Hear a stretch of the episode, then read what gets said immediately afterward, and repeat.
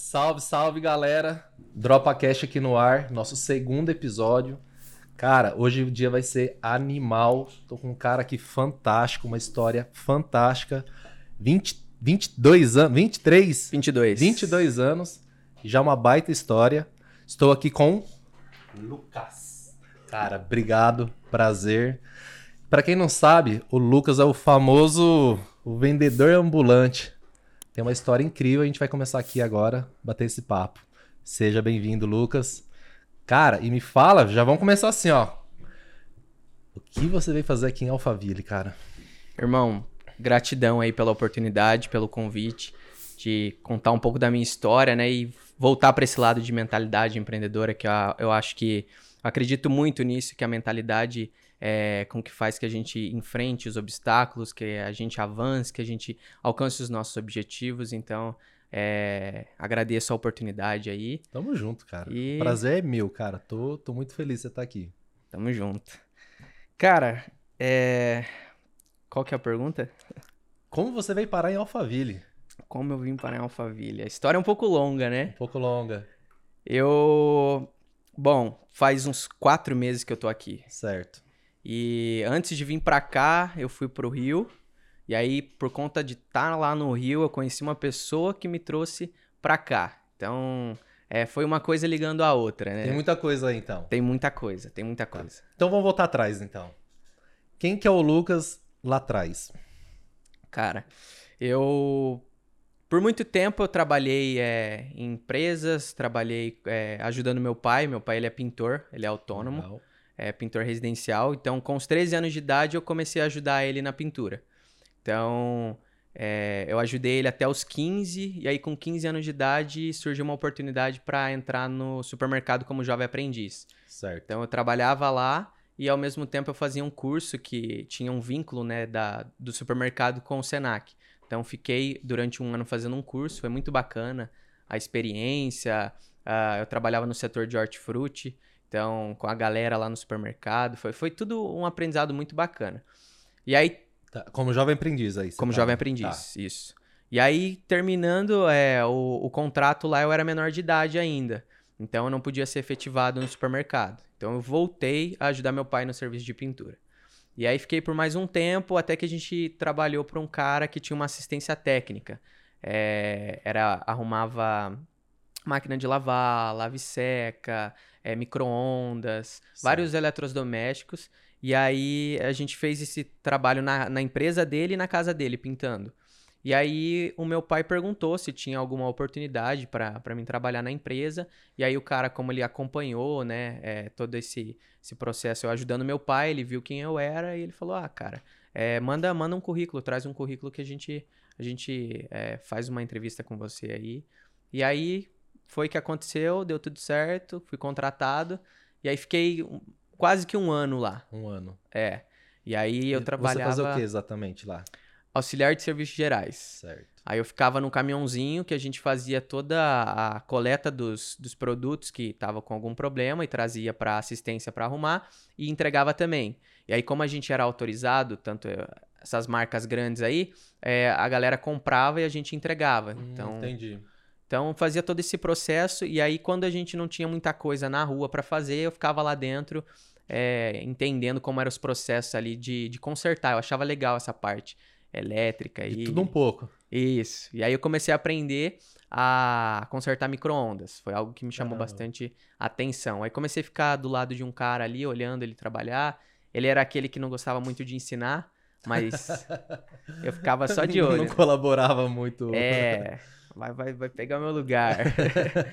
então, e rola, né? Rola muito esse, esse tipo de demais, pensamento. Demais. Mas aí eu ficava ali do lado dele. Aí eu comecei a entender, comecei a pegar um ou outro. E aí foi que eu comecei a consertar também. Então, quando eu ficava ali, eu, eu ajudava nessa questão. Aí comecei a ajudar também na instalação de ar-condicionado. Então, eu comecei a pegar um pouco de gosto na solda. Então, achei interessante. Fui e fiz um curso. Paguei um curso no cenário de solda. Foi bem bacana. Pensei, pô, acho que vou seguir essa área. Aí prestei uma prova. Não foi nem a empresa que pagou, você foi lá e pagou no teu bolso porque. Sim, foi. Você, foi. Viu, você viu algo legal na, naquilo ali que você tava querendo fazer. Sim, sim. Eu achei, Show. achei bacana. Quando a gente começou a mexer com ar-condicionado, eu vi ele fazer o processo de soldagem. Aí eu achei bacana e me interessei. Aí teve uma oportunidade para fazer uma prova para uma empresa que fazia vagão. E aí, vagão de trem. Aí Ah, eu- tá. Eu tava aqui pensando, o que, que será que é o vagão? É. Aí eu, pô, cara, é uma oportunidade grande, porque era na, na cidade vizinha. Eu morava em Certo. Sumaré e aí era em Hortolândia. E aí eu achei bacana, fui, prestei a prova e, cara, era muita gente, muita gente. E Muito eu. concorrido o negócio? Muito. E pouquíssimas vagas. E com quantos anos você tava aí? Eu, eu tava com 18, 18, 19. E nesse tempo todo você ficou na, na assistência técnica? De- Foi. Tá. Aí Você eu até. um tempinho ali, então. É, eu fiquei um, o quê? Um ano? Um Tá. ano. Você saiu do Jovem Aprendiz do, do, do, do mercado. Voltei com meu pai trabalhar. Ah, tá. Você ficou um tempo com teu pai e depois deu, deu certo você ficar ali. É, porque aí eu já tinha feito 18. Aí Ah, tá. a gente tava por ali, e aí o cara me deu essa oportunidade, aí eu entrei na empresa com Certo. ele. Então eu fiquei até quase pra fazer 19, aí teve essa oportunidade. Que aí eu, eu fiz a prova e passei. E, cara, tava muito concorrido. Eu vou- vamos se dizer assim que eu não. Na época de escola eu não estudei muito. Mas ali foi joelho no chão, pedindo pra Deus. Se fosse Você ser. sabe, né, que se pegar a maioria dos empreendedores, a escola é o ponto fraco. Verdade, verdade. a rebeldia, né? Sim, faz sentido. É. E aí, cara, eu orei, orei, foi que Deus abençoou, eu passei. E aí eu fiz um curso no Senai mesmo, voltei a fazer um curso de solda pela empresa. Então eu não ia pra empresa. A gente fazia esse curso, era um ano o curso. Quando terminava, aí a empresa, eh, se tivesse precisando, ela contratava. Porque aí ela já Certo. meio que formou a gente ali, né? Pelo Senai. Então eu fiz um ano de curso ali. Aí eles pagavam, davam uma ajuda pra gente também. E aí lá eu, pô, gostei muito da solda, é, mandei bem ali que o professor me chamou pra é, participar das Olimpíadas, que é a World Skills, é, é mundial. Caramba. E aí eu comecei a treinar, fiquei uns dois meses treinando. Quando tava meio Pra próximo. Solda. Tinha, Isso. Tinha competição de solda. Isso, mundial. Então tinha de solda, tinha de outras áreas também, elétrica. Então tinha. No caso dessa solda, era voltado para ar-condicionado? Ou não? É Não, solda de- do quê? de modo geral. Tá. Aí no caso ali era, vamos dizer, mais voltado para o que a gente ia fazer na empresa de vagão. Certo. Então, soldar aquelas chapa enorme, grossa. Então, tinha também a parte de alumínio, então solda TIG, MIG, MAG, eletrodo. Então, a gente tinha uma, uma visão ampla ali, uma base boa para soldar vários tipos de material. E aí, a competição em si era das escolas. Hum, Então, entendi. um um Senai com outro de outro estado. E aí, até chegar no, no Mundial. Então, o, processo em Caramba, si nem, era... nem imaginava que tinha isso não, cara. Sim, Animal. sim. Muito, muito top. E aí comecei eu e mais um só. Nós dois foi escolhido pra pra competir. E a gente tava treinando, e aí que me acontece, mas nada é por acaso, é, eu fui desclassificado por conta da idade. Eles fizeram uns ajustes lá na regra, e aí eu tinha que ter, acho que no máximo 23 ou 24 anos no Mundial. Se eu passasse, se eu seguisse a sequência e chegasse no Mundial, eu tinha que ter, acho que no máximo 23 ou 24. E aí eu ia exceder essa, essa idade. Entendi agora. No- Então. No, no, tra- na- no trajetório. Na, traje- Na é, trajetória Lá na do- frente não ia bater as idades. Sim. Então foi por causa do ajuste que eles fizeram. Então até é, antes podia tranquilo, mas aí eles fizeram esse ajuste na idade, então eu tive que sair. E qual foi o sentimento nesse momento? Cara, eu eu, eu, eu acredito que foi bem bem? tranquilo. Foi? Foi. Eu, eu gostava bastante, só que eu ainda tinha um pouco aquela visão, tipo, será que é isso mesmo? Será que não é? Porque naquela época eu já tava gostando também da parte de é, mecatrônica. Entendi. Então já tava gostando daquilo, então não sabia realmente se era. Enfim, e aí eu sempre também eh, colocava bastante Deus eh, na, eh, na frente do que eu ia fazer. Então eu sabia que nada ali era por acaso. Hum, Legal. E aí eh, eu, eu fui desclassificado por conta disso. E aí, quando terminou o contrato de um ano ali, a empresa não contratou. Eu até queria ir para a empresa trabalhar, ia ganhar bem, né? Uma empresa grande, enfim. E, e aí eles não contrataram porque lá funciona muito a questão de demanda. Então, a- naquele momento a demanda não, não era grande, então não precisava. Entendi. Então, quando tem uma demanda grande, fazer bastante vagão, contrata uma galera e aí termina o serviço, manda embora. Então, é, esse é processo. produção mesmo. Isso. É, precisou, contrata, não precisou. É. E aí, naquele momento, não precisava. Aí a Honda me chamou como temporário. A Honda de motos. De, de é, motos e carros. Motos só, e que, carros. só que lá em Sumaré é carro. Ah, tá, entendi. Eu não, não sei se tem o setor a parte de motos, mas a parte de carro é, É, era eu associei moto, porque onde eu morava é, tem a Honda de motos. Aí na minha cabeça eu já falei. Sei, sei. Motsnob. É, Lá na, na minha cidade tem também. E aí é, eu fui pra Honda, fiquei nove meses. E aí lá que eu gostei bastante, que eu comecei a me identificar bastante com essa parte de, de vendas. Que aí começou a me. Um, um pouquinho antes, é que como é- foi muitas coisas e rápido, né? Um pouquinho antes de entrar na Honda, quando eu ainda tava no Senai, eu fazia o curso. Era meio período. Então, o outro Certo. meio período eu passei numa serralheria ali perto, conversei com a moça se eu podia trabalhar lá. Aí foi que deu certo, então eu, eu trabalhava na serralheria também. pô, legal. Então, foi algo que. Mas como que é isso? Você, você foi pra Honda e você começou a gostar da parte de vendas. É. Tá, Aí- mas me- minha cabeça aqui tá. Um lado, exatas. Outro lado, mais humanas. E aí, como que foi isso daí? Então, é, eu acredito que essa, essa parte de empreendedorismo também tá muito, a parte de empreendedorismo, venda, isso às vezes tá muito na gente já, de sangue, já vem. É, é, É DNA, né? é. Então eu, eu na, na minha infância eu cheguei a vender algumas coisas. Eu fazia rabiola, eu, eu corria bem, então eu ia atrás de pipa, e aí as pipas que eu pegava eu vendia pra galera. Então, Eu nunca Já. soltei pipa, mas já vendi, eu acho que eu vendi uma 100 quando era moleque. É, eu aí, era ó, o cara que vendia pipa, mas eu não soltava. Mas, ah, exato. vamos soltar não, tem que ganhar dinheiro vendendo pipa. E- exatamente, era, era pipa isso. e carrinho de rolemã, cara. Carrinho de rolemã? É. Você mesmo fazia? Fazia uns carrinhos animal. Mas- Aí eu não manjava soldar, né? Eu ia lá no mecânico amigo, colocava o rolemã certinho, mandava soldar, colocava aquelas capinhas de, de caminhão, pegava em torno. Cara, ficava animal, não fazia barulho, tinha freio. Caraca. Com 12 anos, cara. So- Sofisticado, já. Sofisticado, é. Massa. Aí vendia, ven- eu acho que não pagava o custo, mas já tava. Já tava. Era natural. Aham. Era bem Já era um legal. negócio, já tava empreendendo. Já, né? cara, desde. Vixe, virado no giraia já, desde moleque. Sim. É que antigamente também não tinha muito esse termo, né? Empreender. Não. não, não empreendedor. Então, é, eu já, já tinha feito algumas coisas, mas ninguém imaginava que tava empreendendo, tava já tinha. Era fazendo. brincando, né? Sei É. lá. Os mais velhos olhavam assim, ai, tadinho, isso daí vai passar fome. a tua época eu acho que já mudou um pouco, mas a minha, ih, sonhador, vixe, isso daí, tadinho, vai, vai dar trabalho. Complicado, né? Complicado. Mentalidade. Mentalidade. Mas antigamente era muito industrial, já tá começando a mudar. é. Mas continua aí, cara. E aí, cara, é, eu perco foco muito fácil e. Não, você tava falando da Honda, que você entrou na Honda, parte de vendas. Isso, isso. Aí eu te falei, né, como que foi essa. Que é duas coisas diferentes, né? Uhum. Da me- é, meca- mecatrônica Mecatrônica. para vendas, né? Sim. São antagônicos, vamos dizer assim, né? Falei, Aham. como, que, como que foi isso? né? soldagem, tava É. todo pra essa área empresarial e aí depois já tava. Isso. É, é, aí, como eu falei, esses processos aí antes, né, na infância, de vender rabiola, vender pipa, vende chaveiro, comprava na escola mesmo, o menino vendia 10 centavos chaveiro, Caramba. que ele ganhava, acho que da, do pai dele, da empresa, não sei. Ele vendia na sala, eu comprava por micharia, vendia no restaurante, enfim, quando tinha oportunidade. Então, eu já, ti, já, já, já havia tido um- alguns processos de venda, né? Então, já, já tinha esse, esse gosto aí pela área, mesmo sem saber.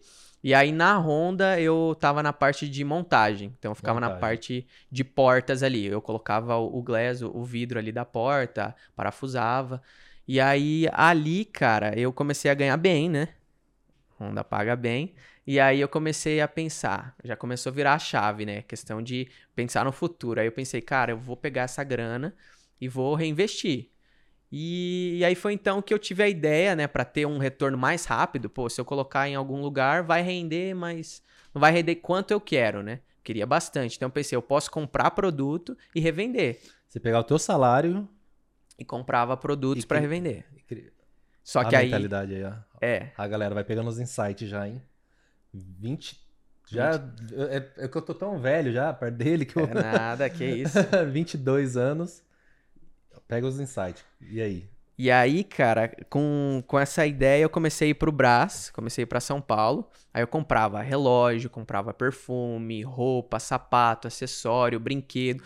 Tudo que a galera me pedia lá na Honda, ou amigo conhecido meu pedia, eu ia lá, buscava e trazia. Então eu era mais assertivo. A pessoa falava, eu quero isso. Aí eu pegava. Você já ia com, encomenda, enco- com as encomendas prontas, vamos dizer. Aí uma coisa ou outra que eu sabia assim que, pô, isso aqui dá pra me vender. Por exemplo, taser, que é aquelas arminhas de choque, sabe? Sei. Aí eu, pô, eu vi lá uma oportunidade boa, achei o fornecedor. Eu, cara, isso aqui é legal. Eu, eu mesmo queria ter um, então. Aí E eu a galera quer dar choque no outro e compra. Pra isso, né? Pra isso, que a galera não tem muito juízo. Mas também até pra segurança. Sim. É, segurança de, de prédio, de condomínio, porque aquilo lá você aperta, faz um barulhão. Então aquilo Entendi. assusta. Assusta. Assusta bastante. Então eu comecei a, a trazer vários e aí comecei a vender. Aí na Honda, então, ali, a molecada também tinha a mesma mentalidade que a minha, eu acho, de, de zoar e começou a comprar os E como você fazia? É, Porque você trabalhava, você tinha que cumprir horário ali, né? Sim. E como você. Que hora que você ia? Que dia que você ia? Como você planejava isso? Era de segunda a sexta na Honda. Aí eu saía, eu, eu entrava às 5 da manhã, por volta das 5, e saía às 3 da tarde. Ah, que é diferente a carga horária. É, é porque lá tinha três turnos. E aí, e como ela também estava nesse processo de sair de lá e ir para outra cidade, então tava bastante temporário, né? Então eles estavam ali produzindo bastante. Então não sei se foi sempre assim, mas tinha três turnos Certo. e esse era o turno que eu fazia. Então na sexta, quando eu saía de lá, por volta de umas seis, sete horas, à noite mesmo, eu pegava a excursão para pro Braz. Então eu ia pra lá, passava a madrugada toda do sábado lá comprando, e aí voltava no sábado por volta do meio-dia ali, voltava pra casa. Então era o meu sábado. Quantos anos você tinha aí? Ali eu devia estar com uns 20. Sou muito, 20. muito é, ruim nessa questão de tempo, cara. Entendi. Mas eu devia ter uns, Uns 20, 20 anos. 21, por Quanto aí. tempo você fez isso? Foi, foi o quê? Uns três meses, eu acho. Porque eu fiquei nove meses na Honda, então foi um pouco antes de eu sair que eu comecei a ter essa visão. Que aí, conversando com a galera lá, a gente tava, tava pensando, pô, a gente vai sair. E agora? Qual que é o próximo passo depois daqui? O que a gente vai fazer? Ou seja, os dias tava contado. É. Qualquer momento, não sabia o dia que era, mas. Sim, porque eles estavam nesse processo com todo mundo. Então, contratava por nove meses, mandava embora, contratava outros por nove meses, mandava Por que que embora. eles fazem isso? Porque eles estavam nesse processo de sair da cidade e ir pra Itirapina. Tira a pina. E aí a empresa ia sair dali. Então eles estavam a produção ali. Entendi. Não, não compensava eles contratar alguém fixo, né? É, porque aí depois romper contrato não ia, não ia valer muito a pena. Não aí entendi. teve, teve essa lei aí, eu acho, que podia fazer esse processo aí de nove meses. Aí eles usaram Ah, isso. Usaram a favor. Sim. E aí ali foi que eu vendi perfume, vendi roupa, vendi relógio. Vendi um relógio, cara. Eu, eu cheguei a vender, eu vendi ele por 80 reais. Eu pagava, depois com o tempo, né? Eu pagava 25. Quem tá ouvindo isso agora chora, É. né? E eu vendi para um amigo meu 5. 5. Só mudava só a, parte aqui, que era de outra cor. Mas era um relógio bonito, bom. Não, sei, da- é da. Oakley. Da E- Oakley? E aí mudava só a cor. Aí eu vendi pra ele um, um amarelo, um azul, um vermelho, um verde. Qual que era a outra? Preto. Pre- E tinha branco. Vendi uns 5, 6 pra ele. Aí você pagava- pagou 25 e vendeu por 80. É, pra ele eu cheguei depois a fazer um precinho, vendia 70, Hum. 65. Será que ele vai ouvir esse podcast?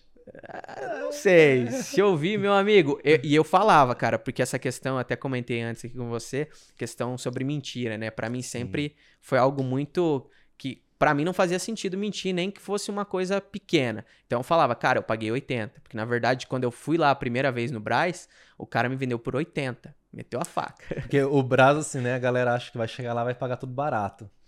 A galera lá tem uma lábia tão forte, tão forte, você paga mais caro lá do que em muitos outros lugares. Aí você vai pegando a manha, Sim. pegando sim. o jeito. E cara, o cara me convenceu e aquele relógio valia até mais, porque ele Nossa, Esse cara é muito bom de lábia. Cara, o relógio, ele, tipo, ele, ele fez todo um processo. Pegou o isqueiro, bateu na tela, não riscou, botou fogo na tela, na, na parte ali do vidro, né? Aham. Não queimou, pegou de um lado da pulseira, falou, ó, puxa desse lado. A gente puxou, puxou, não arrebentou. Eu, caraca, velho. Que relógio, né? Aí ele falou que era Legal. cento e pouco, que ele ia fazer 80 pra mim. Na hora, eu tinha acabado de chegar no Braz, comecei a andar a rua, ele fez isso, comprei. Nossa Então paguei 80. Cara, eu fui muito pro Brás já. E 25. Aham. É, eu sou da época que, que a gente vendia DVD de carro. Cara, o que tinha de galera que levava golpe. Chegava lá, o cara mostrava, a hora que ia pegar a caixa, ia abrir a caixa, tinha tijolo dentro. Nossa, cara. Uma galera tomou esses golpes. E Abria tem- tijolo. Pesado, né? Ah, tá aqui, né? E, Aham. aí- e você vai imaginar, você volta lá no outro dia, o cara já não tá mais lá.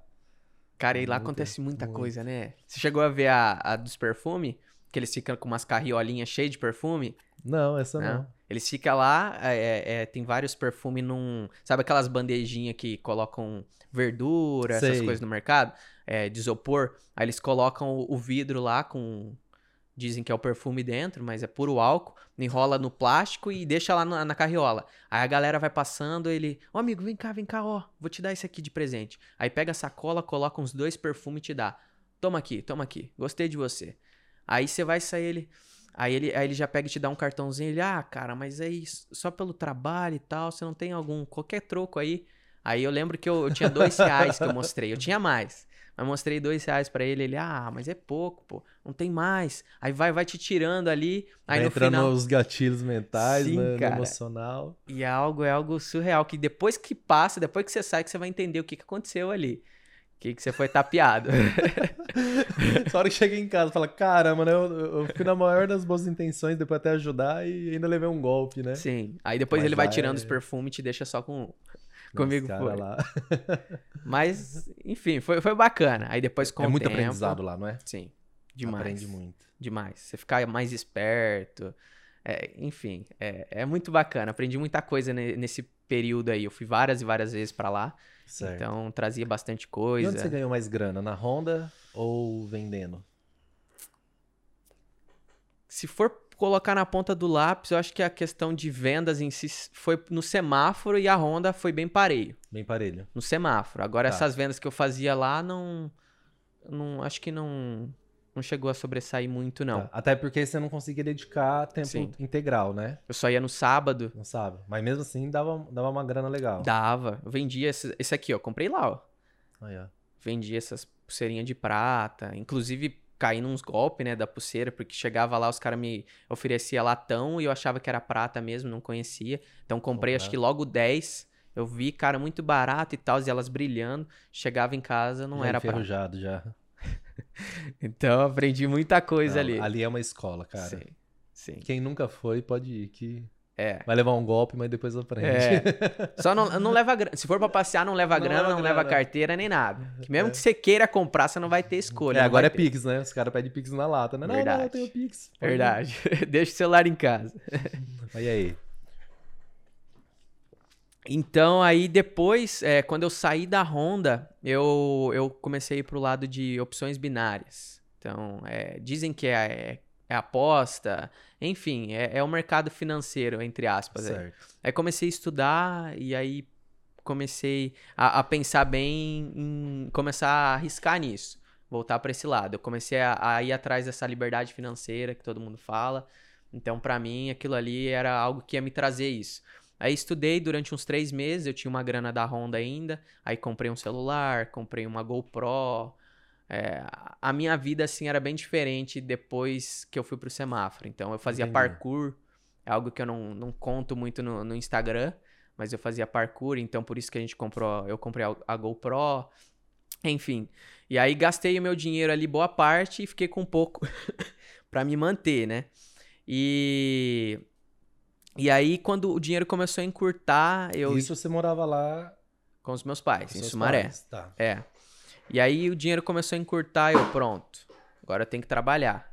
Agora eu tenho que começar. Tem que voltar a trabalhar. Dinheiro encurtou e agora? Porque eu não tava tendo o retorno no, nesse. Não deu bom. É, nessas opções binárias não, não, deu, não deu retorno, não. Eu só tava perdendo, na verdade. Mas eu costumo dizer que eu perdi pouco, né? Comparado aos outros. Eu perdi acho que uns 250 em três meses. Entendi. Tem galera que perde 2 mil em um dia, uma semana. A galera já vai, tipo, ah, vou mudar de vida aqui, né? É. E é muito emocional, Pega até o né, que não cara? tem, coloca. Sim. Muito emocional, mentalidade. E aí, ali eu já, já dei uma segurada, perdi isso. E aí eu pensei, pô, e agora? O que, que eu vou fazer? Aí eu já não tinha mais essa vontade de ir para a empresa, porque como eu queria essa liberdade financeira, eu via que dessa forma eu só ia conseguir empreendendo, tanto montando um negócio, ou indo para o digital, ou indo para o mercado financeiro. Então, para mim, eram essas três formas aí.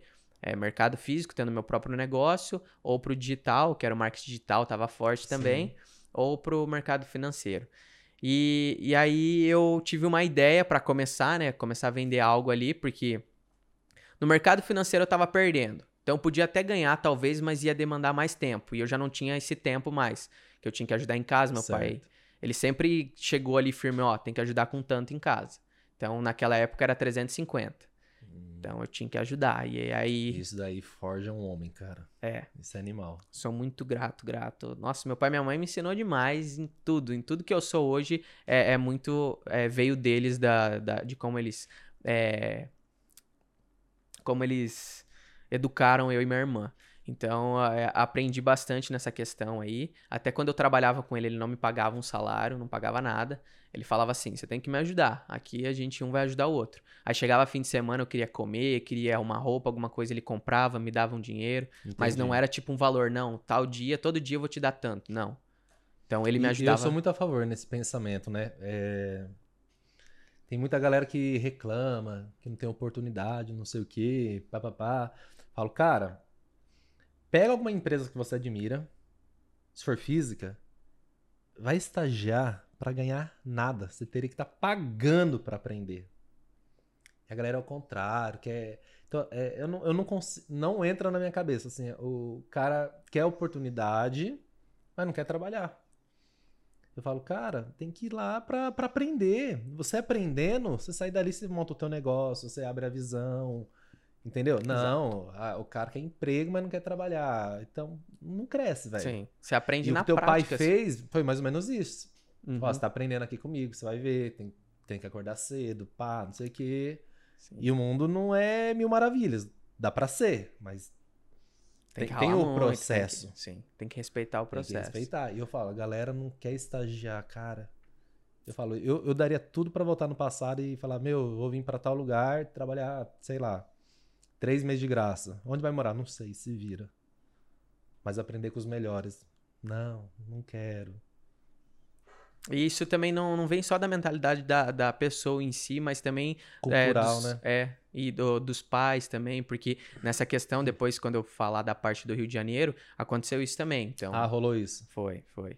Mas aí, é, voltando sobre o.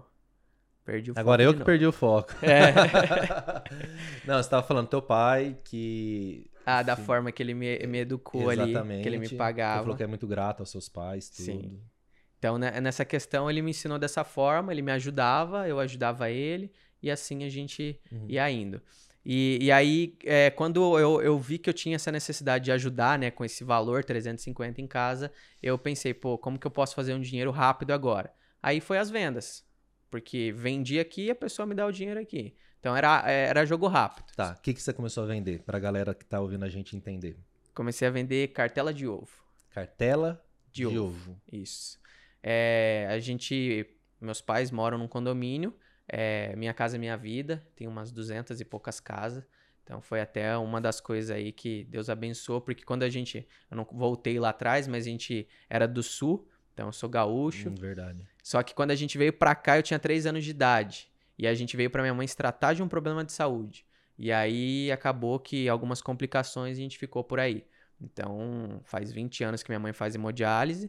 A gente ficou por aí, a gente veio só com a mala e a roupa do corpo, uma mala Caraca, e a roupa do corpo. Veio sem. Que era para ficar seis meses. A gente também não tinha uma condição muito boa, mas enfim. E acabou que ficou por aí, Deus foi abençoando. Meu pai foi trabalhando de servente, não sabia nem pintar. Ele começou a ajudar como pedreiro, depois começou a ajudar como pintor. E foi, foi motoboy. A minha mãe, ela chegou não ainda. Não tinha tempo ruim, né? Não. Não tem desculpa, né? Não, não tem desculpa. E aí minha mãe também, ela fazia hemodiálise, mas no começo ali é, não estava tão debilitada a saúde dela como um todo. Então ela conseguia ainda trabalhar. Então ela trabalhou como atendente no, no carrinho de lanche. Então meu pai trabalhava de dia como servente e aí à noite como motoboy. Era dia e noite, dia e noite. Durante 10 anos ele ficou aí nessa luta. Deus foi abençoando, é, deu a casa pra gente, conseguimos comprar um carro. E aí foi, foi progredindo aí, Caraca, foi dando velho. tudo certo. Mas foi, foi bem, bem complicado, assim. Mas os dois, nessa luta toda aí, ensinou demais. Eu e minha irmã. Não, agora eu tô vendo já de onde vem a sua mentalidade, a tua cabeça animal, cara. Animal. Cara, não, não, não sei. Meu, meu pai e minha mãe, eles davam a comida, alimentavam eu e minha irmã primeiro pra se sobrasse, eles comiam. Então, sempre se preocupando comigo e com a minha irmã. Então, mostrando esse amor, sabe? Então, Valor família. é. Então, isso vem até a questão da mentalidade empreendedora, é, que eu acredito muito. Acho que eu já, já posso até falar que eu acredito que é, são cinco pilares base aí para uma mentalidade empreendedora. Então, acredito que o primeiro é a transcendência. Então, saber que tem algo que me transcende, que vai muito além é, desse mundo aqui que a gente vê, esse mundo físico, material, que é um Deus no qual eu acredito, que, que me sustenta independente do que aconteça. Se eu vou ter apoio da família, se eu vou ter apoio dos amigos, independente, Deus está comigo, Ele me ama. Então, acredito que esse pilar aí é muito importante. Depois tem a parte de inspiração. Então, fazer tudo isso, ter essa mentalidade empreendedora de lidar com os desafios, de querer avançar, de querer ter resultado, é, vem também da inspiração que eu tive dos meus pais. Então, toda essa luta, essa garra dos dois me ensinou muito e, e fez com que eu é, é, quisesse evoluir, ser alguém melhor e também retribuir tudo isso que eles fizeram. Então, eu acho muito importante, eu acho que é mais uma base em si. Aí depois vem o processo de crenças, que aí é uma, uma coisa que a gente tem que tra- trabalhar, porque tanto dos meus pais, é, eu, eu tive muitas crenças vindo deles, né? As crenças hereditárias, então, coisas que eu E a acreditava. cultura, a- e tem a crença cultural, né? Sim, como um todo. Que então, dinheiro não presta, que rico é mal, é mal sim. Né? O mundo é Que- muito perigoso. É que se ganhar dinheiro não vai entrar no reino do céu. É, É muita coisa. É muita coisa. Muita. E aí, tudo isso eu acredito que, é, sendo trabalhado, a gente consegue ter uma mentalidade muito melhor. Então, ressignificando tudo isso. É, depois a gente tem a, a motivação, que aí é, é ter os motivos para fazer o que a gente está fazendo. Então, poxa, eu vou para onde? Qual que é o meu motivo? É, por que, que eu estou fazendo isso? Então, ter a clareza. Então, a motivação acho que é muito importante, é um pilar base aí também, para entender é, se faz sentido o que eu estou fazendo. E aí, por último, vem a questão dos hábitos. Então, com toda essa mentalidade, com tudo isso, eu tenho hábitos que vão me ajudar a alcançar mais rápido o que eu quero e tenho hábitos que estão me impedindo de ter um melhor desempenho, um melhor resultado. Então, acredito que esses cinco pilares aí são muito importantes para a gente ter uma mentalidade empreendedora. Top. Eu, a galera muito tá associando muito assim, é a mentalidade empreendedora com ter um CNPJ. E o que eu falo aqui, a mentalidade empreendedora é, é, é um, é, é um estilo de vida. Não é só ter um CNPJ. Porque CNPJ tem um monte de gente Uhum. que tem.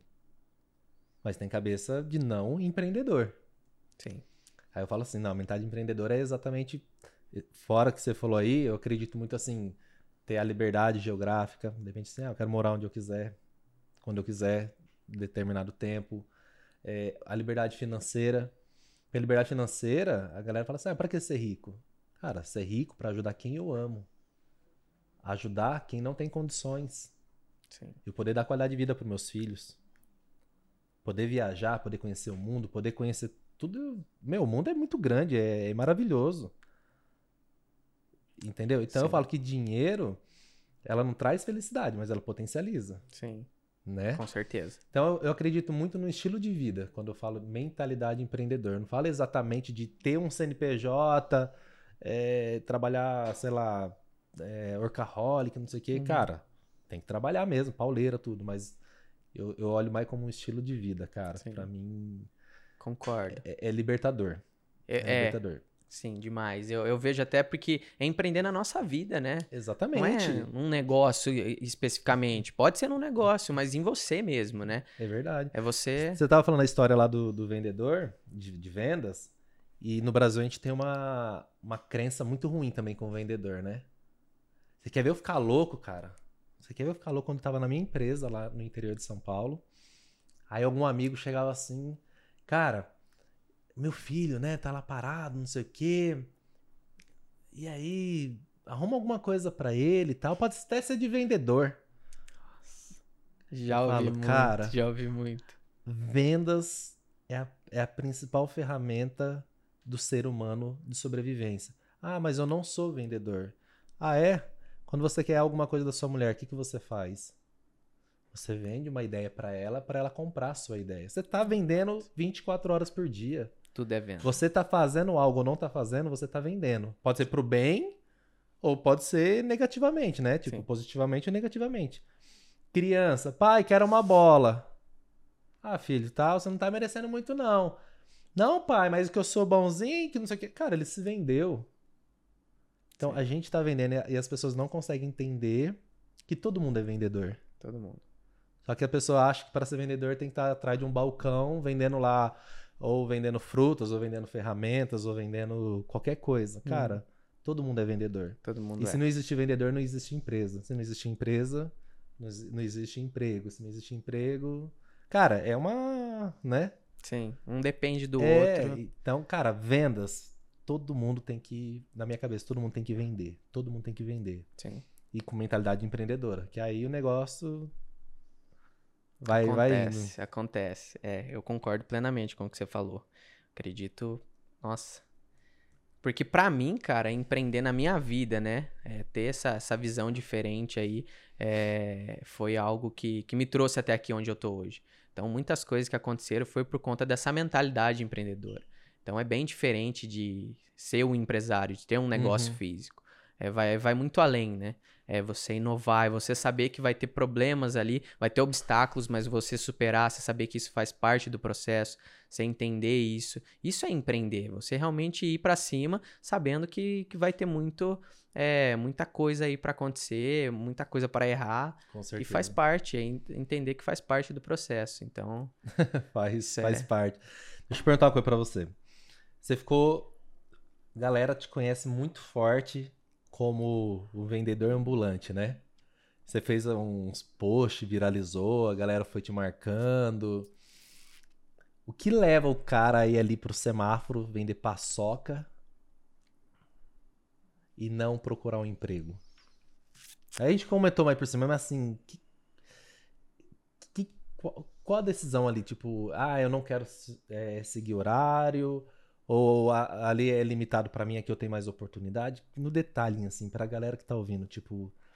pe- tem- no interior, cara, a galera tem um preconceito animal com, com quem tá no semáforo. Não sei como que é aqui que eu mudei recentemente. é muita gente com preconceito. Muita, muita, muita, muita. É de modo geral. É de, É, Eu acho que e, é. E você ainda usou estratégias de. De bro- copy. de copy, de, né? Fala- cara, fala aí, fala aí, fala aí. É- essa história é animal. Cara, quando eu comecei, quando eu fui pra rua, que eu fui vender, foi logo depois que eu, eu comecei a vender cartela de ovo. Certo. Então, eu comecei, eu pensei, poxa, aqui no condomínio tem umas 200 casas, todo mundo come ovo praticamente, seja tanto o ovo em si, frito, cozido, ou até fazer um bolo, fazer alguma coisa. Então, ovo vende. Então, eu fui na granja, comprava, tinha perto ali, é, mais ou menos perto de casa, buscava e vendia. Fui anunciando, eu saí de casa em casa, fiz uns cartãozinho, fiz lá no Word, colei, fiz bem da, de um jeito que eu conseguia fazer. Fui de casa em casa, olha, eu tô vendendo ovo. Se você precisar, manda um WhatsApp que eu trago pra você. E fui. Passei em todas as casas ali e a galera começou a chamar. Então começou a dar certo. Aí com o tempo eu já fui é, falando pra galera é, passar lá, buscar. Então, tipo, facilitava pra mim e pra eles também, Sim. pô. Ali, ali no condomínio mesmo. Então, Pertinho. preço melhor do que mercado, enfim. E aí comecei a, a vender, e aí eu pensei, poxa, eu posso expandir isso. Aí cheguei a conhecer um outro cara que ele veio, gostou da ideia, a gente pensou em expandir e fazer, fornecer para comércios. Só que aí eh, teve alguns problemas dele, questão de o atacado era muito mais em conta do que o nosso. Entendi. Então não tinha como a gente baixar tanto. Então a gente tinha que, sei lá, pegar um caminhão mesmo para começar a querer lucrar. Então, a a- porta de barreira era grande ali. Sim, sim. Então não fazia tanto sentido ali.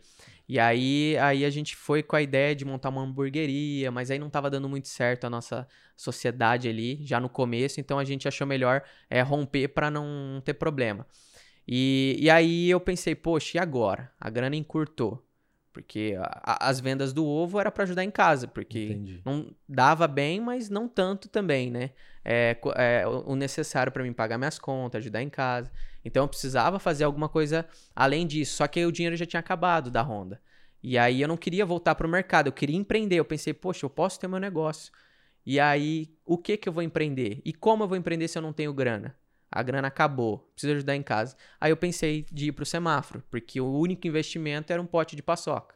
Mais uma vez, não tem desculpa. Não tem desculpa. Então, o cara, começar. se o cara falar, Lucas, quero empreender, mas não tenho grana, então acho que não é pra mim. Até sem grana você empreende, porque aí você pede emprestado. Aí entra a questão de relacionamento, né? Relacionamento. Então você tem amigos, familiares, poxa, me empresta aí é, 10, 20 reais. Cara... E não é muita grana, né? A Não. galera talvez vai estar achando que é 20 mil, 5 Não. mil, não. E, É dar o primeiro passo. a, a caixinha de jujuba era 8 reais. Eu comecei com paçoca. Eu pagava 15 reais na caixa. Então, é, pô, qualquer grana ali você vende, refaz e devolve, né? O que você, que você pegou emprestado e vai, vai pra cima. Então eu fui com a paçoca, deu certo, comecei a, a- a- Eu vendia de segunda a sábado, tava dando certo. Eu comecei com uma placa que era Quero ser empresário, tudo tem um começo, paçoca um real. Animar essa placa, Essa é. Essa é. Deu eu, bom, hein? Eu vi ela na, numa websérie, que era o estagiário. E aí o cara fez essa placa aí pra que é, o cara começasse na rua Ou vendendo. seja, você ainda modelou É, um negócio copiei, que já existia. Copiei. É. Não, e a galera fica assim, ai, que eu tenho que ser é, é 100%, sei lá, Autoral. criar, autora. Cara, Ah, 99% das, das coisas que tem no mundo já existe. Sim. É difícil criar uma coisa do zero hoje.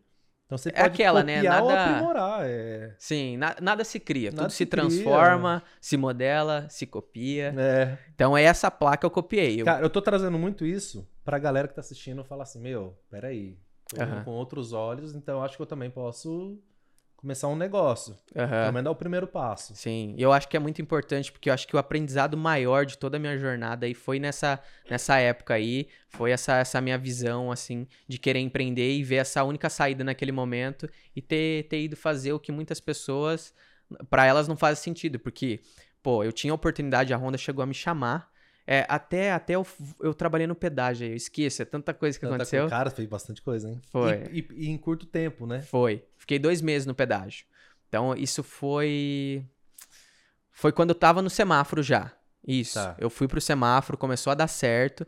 Aí teve a oportunidade de trabalhar como aprendiz no, no pedágio. Então eu cheguei a fazer os dois. Ficava no pedágio e no semáforo também. E aí eu vi que. não pô, podia vender ali, não, no pedágio. Não. Muito carro ali, ia dar bom, hein? Ia dar bom, ia dar bom. Mas não Ia estar lá podia. até hoje, né? Ali muito mais prático. Ia, Quantos carros passam ali por dia? ia pedir as contas e pedir pra trabalhar Ah, integral. né, só pra ficar ali. cantinho. Mas é, eu, eu fiquei esses dois meses, aprendi o que tinha pra aprender ali. E aí eu, cara, não faz mais sentido. O tanto que eu tô ganhando aqui é muito pouco comparado ao que eu ganho no semáforo. Então eu vou sair de vez e ficar só no semáforo. Aí saí de lá. E liberdade de tempo, né? No semáforo, né? Exato. Você faz estratégia de, de horário, a hora que você quer. Eu, eu vou dar mais detalhes, vocês vão ficar de cara. Manda aí, vai. Entra, É. entra no flow aí. Aí eu, eu comecei a, a ficar só no semáforo. Saí do pedágio, fiquei esses dois meses. E aí fiquei no semáforo. E aí eu trabalhava de segunda a sexta. Quando começou a dar certo, eh, eu comecei a trabalhar de segunda a sexta. Então eu trabalhava seis horas por dia, três horas de manhã e três horas à tarde. Até tem essa questão aí. Porque eu comecei a vender num semáforo. Eu, eu podia ter começado no- nos comércios, né? Mas eu fui direto no semáforo porque eu vi uma oportunidade boa, que eu vi que tinha bastante gente que vendia. E aí eu ia buscar minha mãe na hemodiálise de segunda, quarta e sexta. De manhã eu ia buscar ela por volta de umas 10 horas. Entendi. Então eu ia mais cedo, porque eu, quando eu ia pela, eh, buscar ela no trajeto tinha um semáforo muito bom, que eu via que ficava um tempo legal fechado e não tinha ninguém vendendo, que é, que é meio difícil às vezes você encontrar. E aí ali eu vi a oportunidade. Então eu ia mais cedo, vendia, dava 10 horas, pegava ela, voltava para casa. A gente almoçava, à tarde eu ia vender. Então eu fazia esse, esse processo aí, 6 horas por dia, de segunda a sexta. Comecei vendendo paçoca, era a caixa 15 reais, vinha 100 unidades. Eu fazia aí, no mínimo, 100 reais, né? Que eu vendia um Por real. dia. Não, de, de caixa. Ah, de caixa. É. A cada caixa que você vendia dava 100 reais de lucro. É, no mínimo, né? Se for convertida a venda, certo. Mas muita gente ajudava, então Ajudava. cada caixa lucrava aí. Rolava da galera falar assim, ah, tó, é, comprava e devolvia assim a Sim, caixa. sim. Já, É. já teve ter gente que pegava da, da minha mão, tipo, comprava, pegava e ó, toma aqui pra você ter mais produto pra vender. E daí me devolvia. Então, É gratificante. né? Demais, demais. E tinha muita gente que ajudava também, às vezes me dava 50 reais. E nossa, ganhava o dia. Caraca, velho. Então foi, foi, foi muito bacana. Mas tinha também toda a dificuldade, né? Porque o sol, caraca, eu tinha. Como eu, eu iniciei na pandemia, né?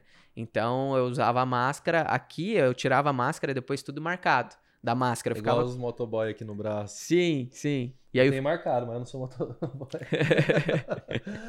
e eu fiquei, cara, fiquei. E aí, aquilo até quando eu tava nesse processo, que eu sabia que uma hora eu ia sair. Eu tinha colocado uma data também, eu coloquei que era um ano, no máximo. Eu não ia Entendi. passar disso. Planejou. É, eu. Cara, independente do que seja, eu não vou ficar mais de um ano no semáforo. Então eu tinha essa, essa ideia e eu sabia que era um processo. Então a dificuldade estava ali, mas eu sabia que ia valer a pena. E aí eu, eu fiquei durante esse processo aí, aí eu ficava pensando, eu olhava né, a, a marca e o cara, não vejo a hora do dia de isso aqui sair.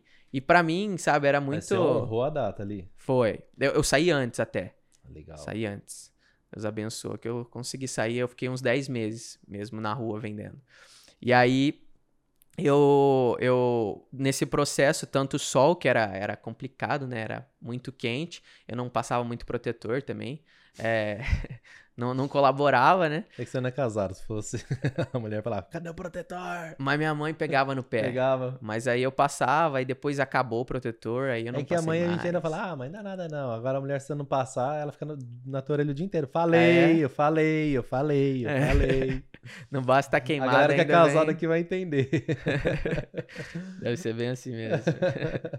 e aí eu, eu, cara, nesse processo a dificuldade era essa, a dificuldade era a questão do sol é, no, no, no asfalto, ficava muito quente também, então o tênis esquentava demais. Caramba. Então a questão do perigo, né, como eu ficava no corredor, vinha motoqueiro chutado, então isso era algo muito é, é, perigoso, mas ao mesmo tempo como eu fazia parkour, tinha aquela adrenalina, pra mim eu não ligava muito. Entendi. Mas se você parar pra analisar, cara, É arriscado. já teve gente que colocou o carro pra cima de mim, motoqueiro vinha correndo assim no, no corredor e buzinando pra me sair da frente.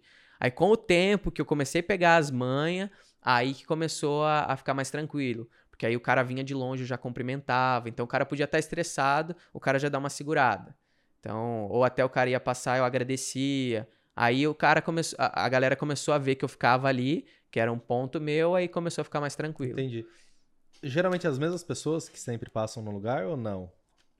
Tem bastante, sim. Vai, Você começa já a identificar, ó, aquele cara ali, aquele. Eu- É que é muita gente, né? É. Mas... Mas a questão da, da, da feição, assim, eu, eu até que eu consigo decorar bem até. Uhum. Mas nome já é algo um pouco mais ah, não, aí... complicado. Mas Ainda tinha. mais que é rápido, né? É. Sim, sim. Mas aí é, teve bastante gente ali que eu fiz até essa amizade. Às vezes a galera não comprava, mas passava, conversava comigo, é, elogiava. Motivava. Sim, sim. Tinha alguns que às vezes não comprava e é, é que é muita questão da, da mentalidade da pessoa. Então, poxa, hoje eu não tenho pra comprar, eu nem vou olhar. Mas, tipo, a galera às vezes passava, comprava, mó legal, mó simpático, e aí depois, pô, não tinha, eu acho, e aí nem olhava, Não sabe? olhava, ficava com. É, achava que, tipo, é, tinha que comprar de mim, mas na verdade não. Tinha gente, às vezes, que não comprava e passava ali, me deseja- desejava um bom dia. Era já, tão já, já muda, né? O dia. né? era, era tão simpático que parecia que ela até comprou, sabe? Eu ficava Sei. tão feliz, já alegrava o meu dia. reciprocidade, né, cara? Sim. É animal. Mas aí tinha, tinha esses momentos aí. Mas ali, cara, eu, eu acredito que muita coisa do que aconteceu ali, um aprendizado forte que eu, que eu peguei ali foi a questão da empatia. Porque se você parar pra analisar, passam milhares de pessoas ali durante o dia Certo. várias e várias vidas. Então, diferente. Cada um tem a sua rotina, cada um tem sua família, cada um tem seus problemas. Então, tinha pessoas que talvez em, é, no momento que estava passando ali tinha acabado de perder um familiar, ou tinha brigado com o esposo, enfim, tinha acontecido alguma coisa ruim. E aí ela acabava, vamos dizer, ou não olhando pra mim, ou me, é, descarregando em mim alguma coisa que Rolava também. então, então, tudo isso que acontecia, eu não ia saber se realmente aconteceu algo. Então, não cabe a mim julgar, né? Se a pessoa passou e não me cumprimentou, foi por quê? Porque ela é arrogante, porque ela é ignorante, ou porque ela é, teve uma perda ou algum problema. Então, eu não ia saber. Então não, não faz sentido eu ficar é, me preocupando com isso. O que ela entregou naquele momento é o que ela tinha para entregar ou o que ela tem, né? Porque tinha pessoas com certeza, uma ou outra ali com certeza era pessoa ruim mesmo de coração, Sim. enfim. Mas eu não ia saber, então não, não fazia sentido eu ficar me preocupando com isso ou deixando aquilo me, me abalar. Então eu via todas as pessoas ali entregava o meu melhor. A gerenciar emoções, né? Entender de pessoas. Exato. Que aí exato. você fala, pô, não vou julgar porque de repente, né, nós não sabe. É. E que mesmo que, que né? seja, que a pessoa seja Sim. ruim, não, não faz sentido eu julgar. Eu não sei o passado dela, eu não sei como que foi a criação dela, eu não sei as crenças que ela tem. Então tem tudo essas coisas, né? Então não faz sentido nenhum. É. O pior de tudo é quando uma pessoa, através das emoções dela, consegue controlar a tua vida. É pesado. É. Então, assim, é. E acontece. Ah, por que você tá triste? Ah, porque fulano fez isso, isso, isso. Ah, então você tá dando poder da sua vida para aquela pessoa. E detalhe, se tiver ainda, igual você falou no semáforo, é uma pessoa que você nem conhece. Cara, você tá dando poder da tua vida nas mãos de uma pessoa que você viu há, há 20 segundos do seu dia inteiro. Talvez você nunca viu lá na vida, nunca acabou de passar uma vida, vez. Você vai estragar seu dia, tua semana por causa de. Então, assim, gerenciar é emoções é, é, é, é bem importante. E aí você para pra analisar. É profundo, né? Demais, porque ao mesmo tempo que tem essas pessoas que passam dessa forma, tem aquelas que passam sorridente, te desejam um bom dia, é, é alegre, é simpático, e aí você foca naquelas ruins. Você recebeu 10 boas e uma ruim. Onde tá, onde tá o foco? É igual ah. o hater no, no Instagram, né? Um monte de gente elogia, elogia, elogia. aí um vai lá, que no fundo é o que ele queria estar no teu lugar, que é o que vai dar aquela criticada cara se apega aquilo e fala, nossa, né? Não agradei. Pô, nem Jesus Cristo agradou todo mundo. Exato, cara. Aí. E ele deixou a maior lição do mundo e as pessoas ainda se apegam Ao, ao ruim, né? Não se apega às coisas boas. Sim. Mas aí, aí, novamente entra na mentalidade empreendedora. Sim. Parte de controle emocional. emocional. Aí é um bocado de coisa, mas é, é algo muito forte, cara. Eu acho isso muito, muito poxa, o impacto que pode ser tanto positivo ou negativo e as pessoas deixam o lado negativo, né? Tomar conta. Isso, pô, acabar com o dia da pessoa por conta de talvez um comentário ou até mesmo tinha gente que fechava o vidro na minha cara. Então eu ia oferecer, a pessoa fechava. É, que nem eu falei desse que colocou o carro, eu, tipo, eu parei na frente do carro, segurei ali, mostrei para ele, ele veio avançando o carro para me sair da frente. Não precisa, então, né, cara? Tinha gente, tá às bom, vezes, é. o, o, vidro, o vidro aberto, eu parava do lado, falava, a pessoa, ela ficava aqui assim, ó, vidro aberto. E, tipo, como se eu não existisse, eu falando com ela nada. Então, tipo, tudo isso aí, cara, no começo doeu demais. Tanto não, né, também, que cada um e até porque falava. a gente não é treinado, né, para isso, né? Então, Pô, eu, eu aprendi muita coisa, aprendi, mas foi doloroso. Eu passei, eu respeitei o processo também. Eu sabia que aquilo ali. Cara, você tirou muito hora... aprendizado aí, hein? Nossa. Eu acho que ali é uma. É uma escola. Uma escola. É uma escola. É o empreendedor, empreendedorismo na raiz mesmo, né? Sim. Você vai ali no campo de batalha, toma é. sol, não na cara. E aí entra até a questão também, porque, pô, eu vou fazer um negócio que aquilo que eu tava fazendo, para muitos, eu cheguei a, a comentar que a Honda ela chegou a me chamar é, é verdade, para voltar pela segunda vez para ficar nove meses. Então, poxa, vamos parar para analisar. Eu queria montar um negócio.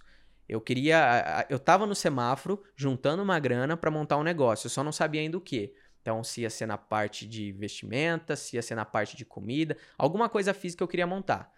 Se eu fosse para a Honda, eu ia juntar uma grana legal nesses nove meses, tanto pelo que eu ia receber e no final o PLR. Certo. Então, poxa, uma Tem grana... participação lá? Tem. Lá eu ganhei uma grana boa, da, da, da primeira vez, né? E aí na segunda vez era outra oportunidade de fazer isso, só que eu não ia estar tá empreendendo lá. Eu ia estar tá lá trabalhando, montando. Em no... produção, né? Isso. Então eu não ia estar tá empreendendo. Agora no semáforo, não. Eu ia ficar durante esse período, ia juntar a grana e ia estar tá empreendendo ao mesmo tempo. Então ali eu já estava até fazendo. Ia tá forjando o, o objetivo. Exato. Eu já ia estar tá, é, na prática e sem contar que aquilo ali era uma oportunidade. Vamos supor que eu fosse montar uma hamburgueria. Certo. Aí eu fiquei durante uns 10 meses ali no semáforo. Naquele tempo ali, as, a, a galera que passava ali já me conheceu, já viu a, a minhas, as minhas ideias, já viu a minha garra. E aí, do nada, eu pego, monto minha hamburgueria, vou pro semáforo e, ó, galera, agora eu não tô com paçoca. Agora eu montei uma O hamburgueria. cara tá acompanhando o teu, teu processo Meu de processo. crescimento. Aí, ó, montei uma Animal. hamburgueria. Eu tô com o folhetinho aqui, ó. Pô, Porque às ganhei. vezes o cara não pode ir lá, mas ele pode pedir pra entregar alguma coisa do tipo. Sim, sim. Mas é, a ideia em si é e voltar pro semáforo depois que tem a hamburgueria é só panfletar. Só Só que a panfletar. galera vai ver, poxa, é o menino que vendia aqui, agora tem uma hamburgueria. Então, poxa, ali eu tava fazendo o meu nome. Então aquilo ali era, era uma visão que eu tinha. Então, independente do que eu fosse fazer, ali eu ia ter muito mais é, investimento de tempo, de aprendizado, do que ir pra Honda. Só que aí, pra galera como um todo, o que, que iam achar de mim? Pô, Sonhador, doido, meu pai, o sonho dele o sonho do meu pai era trabalhar na Honda. E ele não conseguiu. Ou seja, esse sonho é que meu filho trabalhe na Honda. Então, tipo, já tinha até essa coisa em casa. Eles queriam que eu trabalhasse numa grande empresa. E como você lidou com isso? Saber Aí que era o foi- sonho do teu pai. Foi, foi, foi complicado, cara. Mas teve alinhamento? Foi na conversa ou não, pai? Foi- você falou, cara, é teu sonho, esse é o meu. Eu, eu era maior de idade, então, tipo, eu sempre ouvi eles. O meu pai e minha mãe dão muito conselho, eu sempre ouvi bastante eles, mas naquele momento eu fui. Então, depois que eles ficaram sabendo que eu tava na rua, que eu tava vendendo. E, e aí, no começo, ali foi, foi doloroso, porque pra mim, a base familiar é algo muito importante. E eu não tinha o apoio deles. E então, ir pra rua ali foi realmente essa, essa questão aí que eu falo da transcendência. Porque ali naquele momento eu tinha toda a dificuldade, eu não tinha o apoio dos meus pais. Se você olhar como um todo, a sociedade em si me olhava como o quê? Um cara que não tem, não tem futuro, porque tá na rua vendendo, tinha Tá oportunidade de ir numa empresa grande, trabalhar. Seguir o molde da, da sociedade. O cara não tá fazendo faculdade, porque eu não queria fazer faculdade. Então, pô, o que que ele vai ter? O cara não tem juízo. Então, tinha toda essa pressão ali em cima de mim. Mas o que me ajudou naquele processo ali foi acreditar, foi ter essa visão, ter essa mentalidade, saber o que eu estava fazendo, saber que aquilo era um processo, que eu não queria trabalhar pro resto da vida no semáforo. Então muita gente me perguntava, mas você vai ficar aí pro resto da vida? Então, tipo, a galera tinha essa visão que é, eu, e eu você lá tava dentro ali- você colocou uma meta, né? Era um ano. Sim. Porque eu, eu, eu cheguei a conhecer alguns caras que estavam dois anos no semáforo já. Aí Você já sabia o que você não queria, É. mas você sabia que ali ia ser importante. Sim, sim. E aí, então, eu, eu ter essa visão e saber também que, tipo, eu, eu sempre orava para Deus, então, é, até hoje eu oro bastante. Então, colocar isso me dava uma paz, sabe? E aí eu até descobri depois com o tempo, né, que logo no início os meus pais foram de moto lá ver eu vender.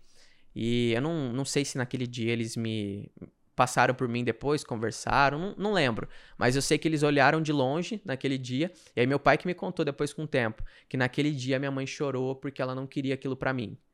Então ela ficou muito chateada, ficou muito triste porque ela não queria aquilo pra Ela mim. não tava entendendo. Porque o que, que os nossos pais querem? Eles querem é, que a gente é, se dê bem na vida, que a A gente, gente, não sofra. não sofra. Então eu Não sabia. é por mal, Não é por é mal. por proteção. Eu sabia que aquele processo doloroso ali era necessário. E, e eles já não queriam que eu passasse pelo processo. Não é que eles não, é, não, não, não queriam me apoiar, mas não queria que eu sofresse aquele, Uhum. aquela pressão. É, e assim, pra sociedade é, é humilhante, né? Ir pro semáforo. Então, imagina, né, a cabeça dos pais. Pô, meu filho, com muito amor, carinho, indo pro semáforo, Sim. né? Porque tem uma frase do Steve Jobs, eu não vou lembrar a frase inteira, mas ele fala que a linha, né, o, a- a- o trajeto da vida só vai fazer sentido lá na frente. E ele conta da história quando ele fez o curso de caligrafia.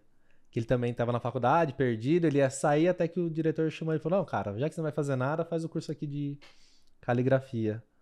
Mal sabe as pessoas que só existe esse monte de fontes bonitas no Word, em todos os programas, porque quando ele inventou o, o iMac, né, o Macintosh, ele pegou um time com tudo que ele aprendeu com caligrafia e falou: a gente tem que ter os melhores textos dentro do, do documento do, do Word, né? Dessas coisas. Então ele fala assim, cara, por que, que eu ia fazer um curso de caligrafia? Fiz por fazer. Mas lá na frente, ó, até arrepia. Arrepia mesmo. Eu vi esse vídeo Lá na dele. frente a, a conta fecha. Uhum. É o quebra-cabeça, né? Você você pode não enxergar o quebra-cabeça agora. Você vai receber um monte de não, você vai falar, meu Deus, parece, né? Parece que até Deus tá contra, às Hum. vezes, tipo, aquele, aquele momento de, da dúvida da fé, quando é algo muito pesado. Uhum. Aí lá na frente você fala, caraca, se não tivesse levado aquele pau naquele dia, ter dado tudo errado aquele dia, não ia estar aqui hoje. Eu não saberia lidar com isso. Exatamente. Que é, ele fala, né, a questão de ligar os pontos. Não tem como você ligar agora. É lá na frente, lá você na consegue frente. ligar. Poxa, isso aqui aconteceu por isso, eu aprendi isso, isso me trouxe esse aprendizado que me fez Exatamente. eu passar isso. E, e se a gente olhar lá atrás, vamos pegar a tua história antes de. Cara, tô me emocionando muito aqui, eu tô arrepiando toda hora. se a gente pegar antes de você ir para pro semáforo, você não ia conseguir enxergar exatamente fazendo o que você tá fazendo agora. Você sabe que ia dar certo, Tem porque a gente tem razão. a fé. Mas se você usasse o como, o, o, o teu conhecimento ali naquele momento não ia deixar você. Você sabia, tipo, cara, tem algo maior de transcender. Mas se fosse falar assim, ah, como que eu vou fazer pra chegar em Alphaville? Talvez você nem sonhava em vir pra Alphaville, ou talvez sim. Mas é muito louco, cara. A gente tem que passar pelo processo. Vai... É, é igual assim, pede a chuva pra Deus, mas toma cuidado, que vai vir a lama junto. E o que vai fazer a gente ficar forte é a lama. Aí o cara pede a chuva, vem a lama. Ai, a vida é muito cruel, a vida é muito difícil, não é pra mim. Aí volta lá pro emprego. Aí o cara gasta 40 anos da vida dele pra ter uma vida média. Uma vida média. O cara quer fazer uma viagem, ele tem que ficar se programando dois anos pra fazer uma viagem. Aí chega lá na viagem, ó, filho, mas não pode comprar isso, porque a gente veio com o dinheiro limitado, veio contadinho. Cara, a nossa vida é perfeita demais pra viver desse jeito. Sim, sim. E até que você falou, Alan, eu acho muito interessante que é, eu ir pro semáforo, eu ter essa iniciativa, ela veio com, com a minha história. Então, a educação que os meus pais me deram, ter trabalhado em várias empresas, ter trabalhado, é, ter, ter vendido na Honda, ter vendido é, rabiola, ter vendido pipa, ter vendido chaveiro, tudo isso fez com que eu fosse pro semáforo. De alguma forma isso influenciou, porque eu sabia que eu queria empreender, que eu não queria trabalhar já numa empresa, porque eu trabalhei em várias empresas. Então eu tive a experiência. Eu sabia que eu não queria voltar para o supermercado, eu sabia que eu não queria voltar para assistência técnica, mas eu precisei passar por esses lugares. Se eu não tivesse passado, eu não ia ter essa visão de querer ir para a rua vender. Então tudo, tudo, às vezes eu, eu, eu parava para pensar, né, que a minha trajetória, tudo foi com base no semáforo. Assim que eu comecei no semáforo até hoje, que tudo aconteceu, que foi todo esse aprendizado, toda essa viravolta. Mas tudo isso vem lá de trás. Então, desde quando eu comecei a trabalhar com meu pai na pintura, desde antes também, quando é, é, ficava em casa já tendo que varrer, tendo que colocar o lixo para fora, tudo isso aí de alguma forma influenciou para que lá na frente eu chegasse a ter essa ideia de ir pro semáforo, a ter essa ideia de empreender. Então não, eu, eu tive por muito tempo esse pensamento que é no semáforo que tudo aconteceu, mas não, antes disso. Se eu não tivesse todo esse processo, eu não ia ter essa visão de querer ir pro semáforo. Nossa, muito Então, animal. é uma coisa, e isso foi semana retrasada, eu acho, uma moça que me falou. Ela falou, cara, seu processo não começou no semáforo, começou bem antes. Bem antes. E eu, cara, faz todo sentido. Que eu achava que minha vida realmente começou toda essa direção, tudo, tudo isso começou agora, mas não, começou bem antes. Então, tudo, tudo que tá Ah, tá, acontecendo. tá. Tô cheio de emoções aqui. E o ar não tá tão frio, hein? O ar não, a gente- não a é o gente ar. Desligou, a gente... Eu me conecto demais, cara, com, com, com história de, de- História de. Desde superação, de desafio, de achar que pra começar tem que ter muita coisa. Não, não precisa, cara. Não. Só precisa acreditar, fazer sentido pra você. E, e é algo que depois, com o tempo, quando eu, eu tive essa clareza de um versículo, né? Que não sei se eu já tinha lido e passado batido, mas depois que eu parei e analisei um, um versículo e eu vi aquilo ali pra mim foi, foi algo que, poxa, é isso que, que tá fazendo com que eu chegue aonde eu quero chegar, ou que as coisas, vamos se dizer assim, estão dando certo. Porque às vezes na nossa visão algo deu errado, mas na verdade não, deu certo que é o versículo Provérbios 16, 3. Consagra ao Senhor tudo que você faz e seus planos serão bem-sucedidos. Provérbios. 16, 3. Eu comprei uma Bíblia, chegou hoje, uma novinha. É mesmo? Como chama, Thiago? Hum, King James. Cara, Massa. lindo. Você já viu? Não, não sei qual que é o modelo. Você, tudo colorido, É? ensinando, com história, aí vai atrás, vai pra frente. Eu, eu coloquei uma meta pra mim, né? Começar a estudar mesmo a Bíblia, não parar no tempo, né?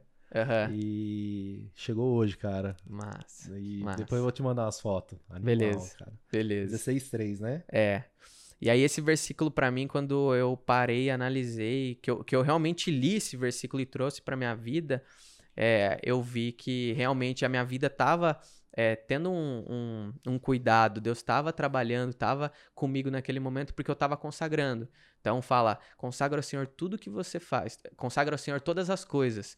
Então não é umas coisas, não é só só o seu trabalho, só o seu relacionamento. É o que deu ruim também. É, é tudo, tudo, É tudo. Então, Porque o que deu mim... ruim é o julgamento do ser humano. Não quer dizer que é ruim pro, pro algo divino, né?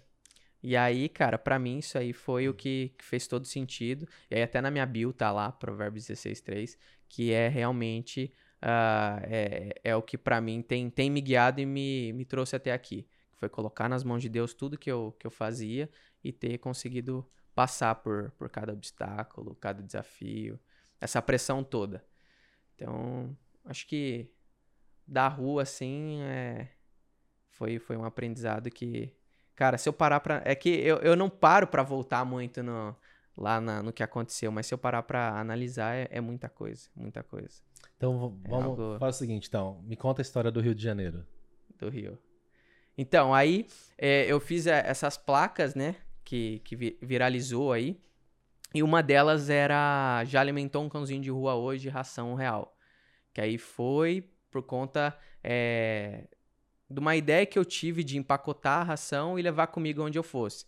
Então eu, poxa, vi um cachorrinho na rua, eu ia lá e alimentava. Aí eu postei lá no Instagram, falei, galera, olha, eu tô fazendo isso aqui, vocês podem fazer algo simples, vocês podem ajudar aí alimentando os cãozinhos de rua. E deixei no meu feed. E aí fui fazendo outra, outras vendas, trabalho, colocando foto de, de placa que eu fazia. E aí o Ed Cred, que é um cara lá do Rio de Janeiro, ele viu uma das publicações, deu uma olhada no meu perfil e viu essa publicação da ração. Aí ele mandou para mim, cara, eu não compro nada no semáforo, achei bacana o seu trabalho, parabéns. Mas se eu visse alguém vendendo ração por dois reais por uma boa causa no semáforo, eu compraria. Só largou, só largou a ideia. E eu, cara, faz sentido. Eu vou continuar empreendendo, vou continuar vendendo para fazer minha grana também e vou ajudar numa causa também. Porque assim eu vendo o produto, eu ganho dinheiro também. E tá a servindo. A galera leva. A galera vai ajudar tanto eu quanto os cachorrinhos. Então ela vai se sentir útil também. Porque aí eu, eu, agilizo o processo. Antes, se ela fosse fazer essa ideia, ela tinha que comprar o saquinho, tinha que comprar a ração e colocar na mochila, no carro, ela ia ter todo o trabalho. Assim não. Eu levava os pacotinhos prontos, ela comprava comigo, levava no carro dela, a hora que ela tivesse a oportunidade, ela alimentava. Então era algo ali bom para todo mundo. Bom para mim, pros cachorrinhos, para empreender, para vender. E aí eu, eu comecei a, a, a, elaborar essa ideia. Aí fiz essa placa. Aí eu coloquei, já alimentou um cãozinho de rua hoje, para gerar essa reflexão, como assim? Pô, é uma ideia legal, mas eu não alimentei não. Aí eu tô ali com a ração que é um real. Então, Caramba. aí deu muito certo, postei uma foto, viralizou, saindo Razões para Acreditar, em várias páginas grandes aí. Só notícia boa. E aí o, o Bruno, Bruno Galvão, que é lá do Rio de Janeiro, ele tem uma rede de hospitais veterinário, Hospital uhum. Popular de Medicina Veterinária, que é o HPMV. Ele é amigo do Ed. E aí o Ed viu que eu tinha colocado a ideia em prática, ele mandou para mim, cara, é, é muito top, eu achei que você nem ia fazer. Aí mandou pros amigos dele, mandou pros familiares, para todo mundo, e o Bruno era um deles, que é um amigo dele. E ele gostou, mandou mensagem para mim, cara, quero te conhecer. É, eu vou mandar a passagem para você, você vem aqui, é, a gente bate um papo. Aí eu fui, um bate volta. Cheguei lá, ele falou, cara, gostei da sua história, eu quero te ajudar, mas se você estiver aqui é melhor, fica mais fácil. E eu ia agora. Porque para mim essa hipótese de sair de casa não existia. Só para casar, só ia sair de casa se fosse para casar. Mas sair para morar longe deles, dos meus pais, não existia. Até por conta da. Eu acredito muito que foi por conta do problema de saúde da minha mãe. Entendi. Porque esses 20 anos fazendo hemodiálise é, é milagre puro. A, a galera que faz hemodiálise fica em média uns, uns 10, no máximo 15 anos, 5 anos. Então a média é mais ou menos isso. E a minha mãe já faz 20 anos. E, e aí já teve várias, várias vezes que ela foi pra hemodiálise e, tipo, foi, vamos dizer assim. É, é, tudo escureceu, e aí a galera veio, reanimou ela e ela voltou. Mas isso eu não, eu não sabia, depois com o tempo meu pai que me contou. Então eu tinha até um pouco desse receio. Poxa, minha mãe pode ir a qualquer momento. Aproveitar o máximo possível o tempo com ela, Sim. né? Já pensou eu sair daqui e morar em outro lugar? Uma semana que eu fique fora e Deus leva ela. Então eu ficava muito com esse, esse pensamento. E aí, quando eu fui pra lá, ele falou isso. Eu, cara, falei pra ele lá. Cara, pra mim essa hipótese de sair de perto dos meus pais nunca existiu. Então, eu, Você chegou a explicar o contexto pra ele e tudo? Aí ele até chamou um amigo, um, um, um, dos caras que trabalhava com ele ali, pra conversar comigo, porque esse menino, ele tinha ido pra lá trabalhar, e aí uma semana, duas semanas depois, a mãe dele morreu. Então, Hum. esse medo que eu tinha tinha acontecido com o menino que tava lá. Então ele chamou ele pra conversar comigo, que ia saber me explicar um pouco e mais. como é. Entendi agora. Então aí conversei com o menino lá na hora e tal, mas aí ficou por isso. Eu falei pra ele, cara, pra mim não existe essa hipótese. Eu vou pensar, mas vou ser sincero pra você que eu não sei o que te dizer porque pra mim não faz sentido. E aí a gente ficou ali e tal, tirou uma foto, ele me deu o livro dele. É um cara fera aí.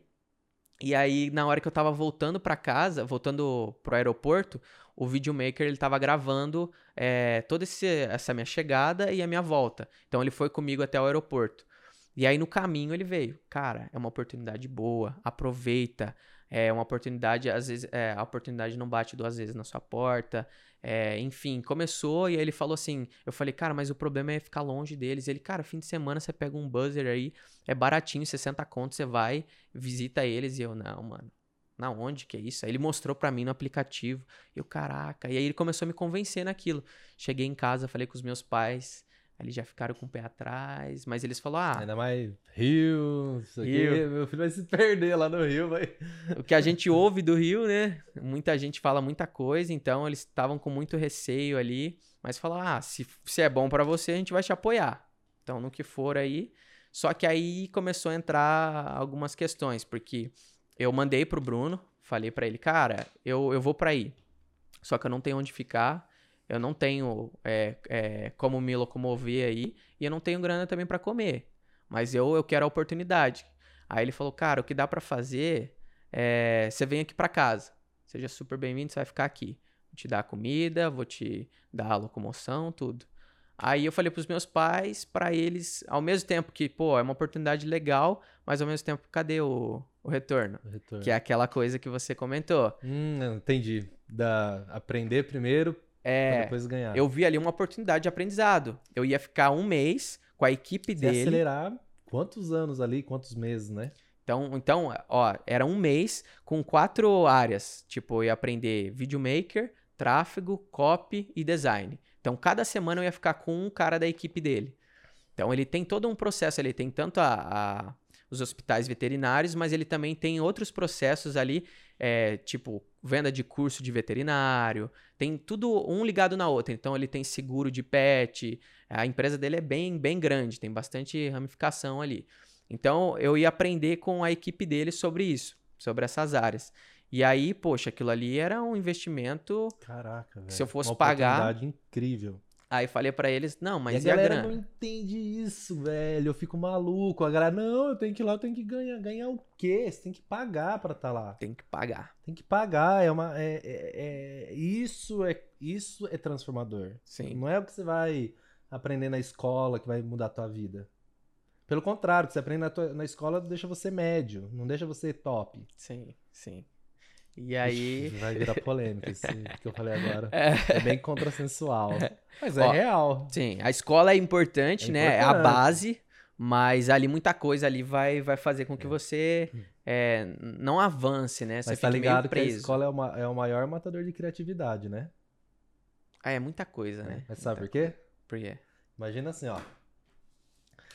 Vamos supor que você nota. Você fez a prova lá. Você tirou 10 em matemática. Ah, Aí você tirou 4 em português. Certo? uhum. O que, que a escola fala? Você tem que ser nota 7. Naturalmente, você é top em matemática. E a sua dificuldade é em português. Em vez de nossos pais que não têm esse conhecimento, a escola que também não vê isso, e falar assim: meu, abandona isso daqui. Isso daqui ele pode contratar uma pessoa para fazer isso para ele. Vamos, vamos, vamos encontrar um novo Einstein aqui? Entendeu? Vamos focar toda a energia no 10 para cada vez explorar mais isso, vamos tirar todo tipo de distração dele. O que, é distração? Português, geografia, história. Depois que, que ele ficar especialista, mestre nisso, ah, eu preciso melhorar meu português. Cara, vai lá, faz um intensivão de seis meses e boa, resolveu. Mas não. O que, que a escola fala? Ó, aqui tá 10, tá bom. Ele não vai te dar parabéns se você tirou 10 aqui, ele vai criticar o ruim. Lembra aquela coisa do foco? No bom e no ruim? Aí você começa a estudar uma coisa que você não gosta, porque a sociedade, a escola e nossos pais estão tá falando. Você tem que ser 7. Você tem que ser 7. Porque a escola exige 7. Aí você sai de 4 para 7 só que aqui você perdeu o teu foco. Aí você acaba baixando para 7, para 8. Uhum. E virou uma média de 7,5. Então, a escola, a sociedade, a pressão faz a gente se tornar médio. A tua criatividade ia vir tudo daqui, ó, da matemática. É o seu talento. Caraca. Você já parou pra ver desse jeito? Não, não. Então, quando eu falo que a escola mata a criatividade, Cara, um monte de gente vem, ah, mas que escola, não sei o quê, nananã. Cara, é real isso. Você pegar os caras mais brilhantes do mundo, quase. O Einstein mesmo não tinha terminado a escola. E foi o, o gênio do, do universo, do mundo. Entendeu? Sim. Você pergunta, é perguntado pro Elon Musk, né? Eu acho que até falei isso no podcast. Ah, você tem Harvard? Ele falou, eu não tenho, mas meus melhores funcionários têm. Acabou! Flávio Augusto nem começou faculdade. O cara, uma história incrível, saiu da periferia do Rio de Janeiro. Sim. Então. E a gente não faz nada sozinho, né? Então. Exatamente. Pô, vou contratar os melhores. Ué. Exatamente. Agora, se na, se na escola ensinasse é, dar palestra, conexão, inteligência emocional, empreendedorismo, empreendedorismo é, finanças, isso nós tinha que aprender na escola. Porque é isso que o, o, o nosso campo de batalha vai pedir. Se você perguntar para mil pessoas qual é o maior medo delas, elas têm mais medo de, de falar em público do que de morrer. Vi, Agora me fala, para aquele monte de matéria da escola, a gente vai usar no quê? Ah, é importante ter? É importante. Descobre qual que é o teu talento e foca. Pera aí, o Alan é bom em matemática, o Lucas é bom em matemática, ele vai para a turma da matemática. Ah, o fulano XYZ é bom em português. Manda pro português. Cara, ia, ia sair tantos gênios. Ah, o cara é bom em futebol, esquece escola. Imagina pro pai do Neymar, tipo, chegar pra mulher dele e falar assim: olha, vai tirar o moleque da escola. Por quê? Porque o moleque tem um talento que ninguém tem.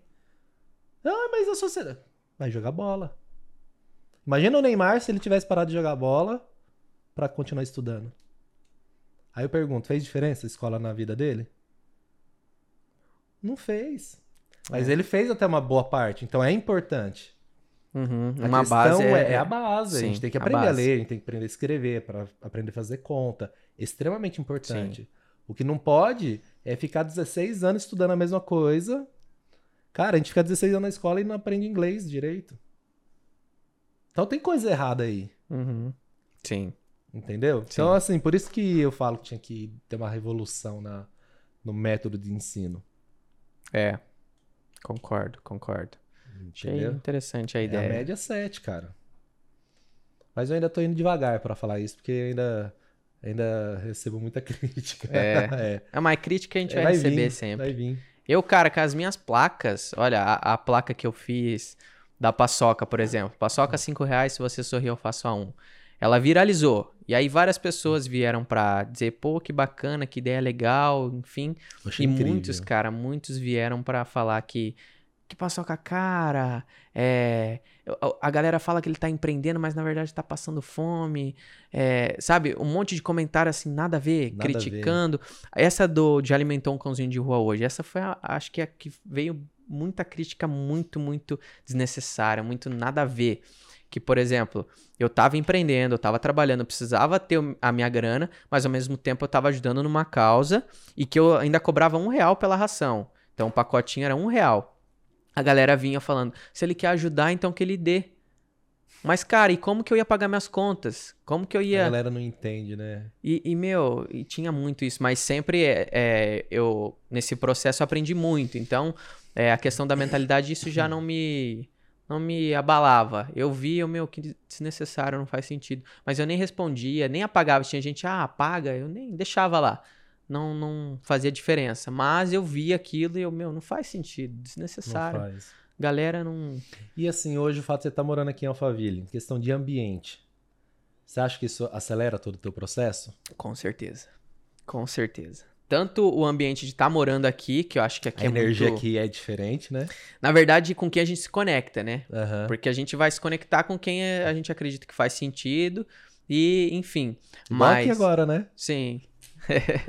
Tamo junto.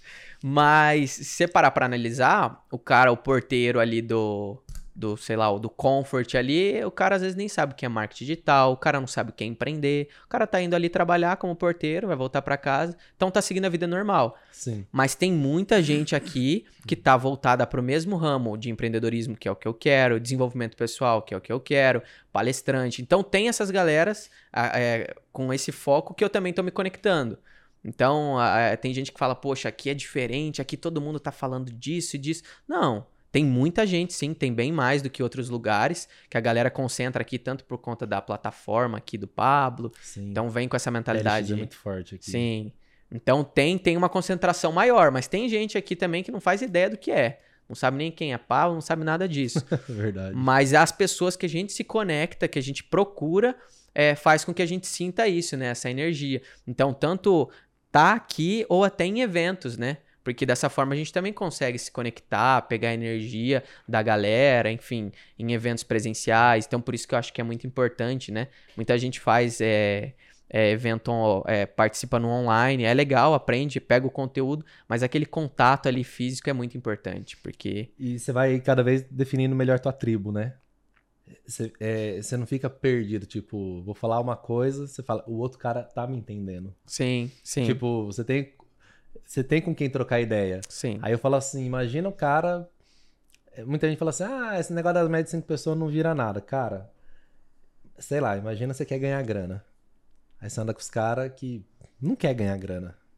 Não vai, e já não funciona muito bem. Você não... Hum. Porque você acaba se tornando o melhor dali e, e você acaba. Ou você acaba dando um jeito de sabotar e perder tudo pra voltar pra aquele ambiente, ou o próprio ambiente vai te expelir, vai te jogar É. pro outro lado. Ah, eu quero ter um casamento da hora. Você não vai conseguir andar com os caras que falam de putaria o dia inteiro.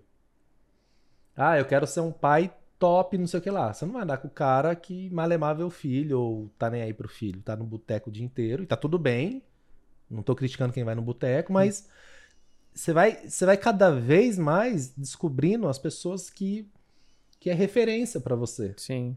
Que fazem sentido Faz você sentido, andar. Que você vai modelar. Você fala, cara, peraí, aquele, aquele casal ali, olha como ele trata os filhos dele, tudo.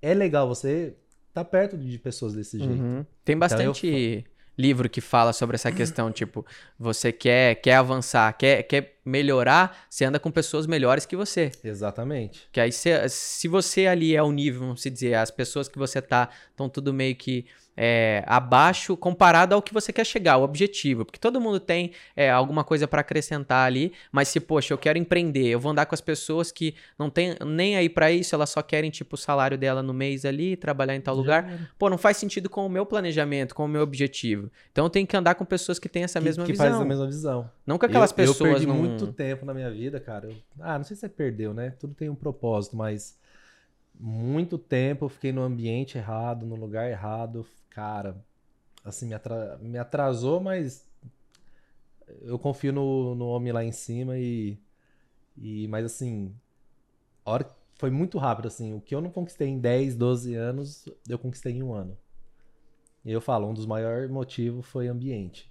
É começar a se conectar com as pessoas certas, receber conselhos das pessoas certas, né? Porque Saber a, a pessoa já viveu, já viveu aquilo. Uhum. Então, pô, você tá aprendendo com. Ela já tá te falando, cara, não vai aqui porque aqui eu errei. Sim, E é a mesma história. Então, se você for, você vai errar. exato. Entendeu? E eu não tinha isso lá atrás. Era sempre cabeçada, cabeçada, cabeçada, cabeçada. E aí eu falo, pô, ambiente muda, transforma. Sim. E você tem que entender também essa questão de zona de perigo, né? Por Aham. exemplo, eu eu sei que hoje eu tô ainda num processo é, é, de, de chegar onde eu quero. Então, aqui onde eu tô é muito importante. As pessoas que eu tô conectado vão, de alguma forma, é, influenciar para que eu consiga chegar nesse lugar. Se eu voltar hoje para Sumaré e voltar a morar lá, eu posso sim, talvez, ser uma referência lá. Eu posso, talvez, montar um negócio e ficar grande. Mas a, as pessoas, a ambiência lá em si, pode fazer com que eu volte, com que eu, eu vamos dizer assim, é, vou regredir para o que eu era antes. Então Exatamente. pode acontecer isso. Então eu sei que pode acontecer. Eu sei que lá é uma zona de perigo para mim voltar a morar lá nesse momento. Não que talvez futuramente, pô, tô com, tô com uma base sólida, é, eu cheguei onde eu queria, aí eu volto a morar lá. Aí tudo bem. Mas hoje eu sei que é um perigo. Então a gente entender que a gente tem esses. É, é, essas zonas aí que pode fazer com que a gente fale e a gente não consiga avançar é muito importante. Uhum. Então aí entra até, a gente comentou esses dias numa, numa palestra aí sobre a questão da até você entender que, por exemplo, em casa eu sei que se eu for almoçar é, em casa eu sei que eu vou dormir. Tipo, depois do almoço eu quero dar aquele cochilo, eu vou deitar e vou dormir. Eu, é. eu acho que eu não sou o único, né? Muita gente aí tem essa, pô, depois do almoço tem que dar aquele cochilinho. Só que o meu cochilo, eu sei que os 15 minutos são duas horas. Eu não consigo. Eu durmo esses 15 minutinhos, acabo é, passando uma hora, toco o despertador, eu olho, o olho pesado, durmo. Então eu, eu não consigo me controlar. Mas eu sei que a minha zona de perigo tá lá. Tá então, quando eu vou almoçar, eu então, não almoço em nem, casa. Nem almoça. Eu não almoço em casa. Então, eu almoço na rua. Então, eu, eu sei disso. Eu sei que a minha zona de perigo tá lá. Então, a gente evitar isso, entender que a gente tem uns limites. A gente tem a nossa limitação. Eu tenho uma zona de perigo. Qual? Não, é 4 horas da tarde. Me dá uma leseira. É. me dá uma canseira que eu falo, meu Deus do céu, arranca...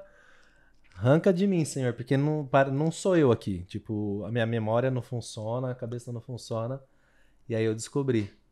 Eu descobri como resolver isso. Eu marco coisas que eu não gosto de fazer nesse horário. É muito louco. Porque aí, no começo, corpo, o corpo sabotava. Dava dor de cabeça, dor de barriga, qualquer, qualquer coisa. Uhum. Aí eu descobri, faça alguma coisa ali, vai desafiando. E aí você começa a falar pra mente, quem manda nessa porcaria aqui sou eu.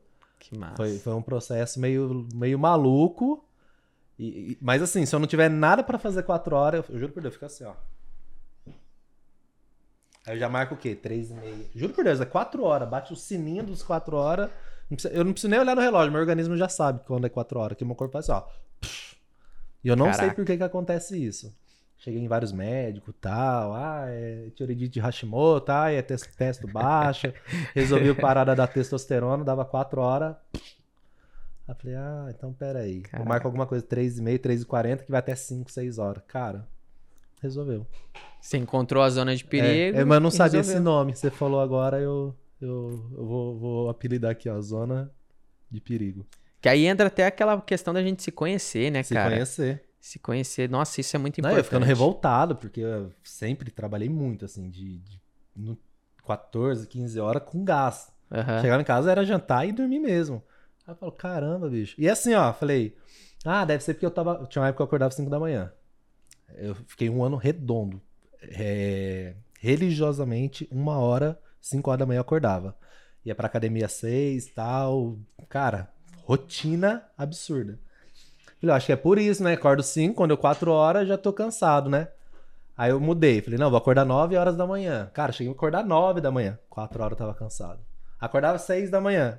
Qualquer horário que eu acordasse, quatro da tarde eu tava cansado. Caraca. Eu falei, como que eu vou resolver isso? Acordar às quatro. Hã? Zona do perigo que você falou aí.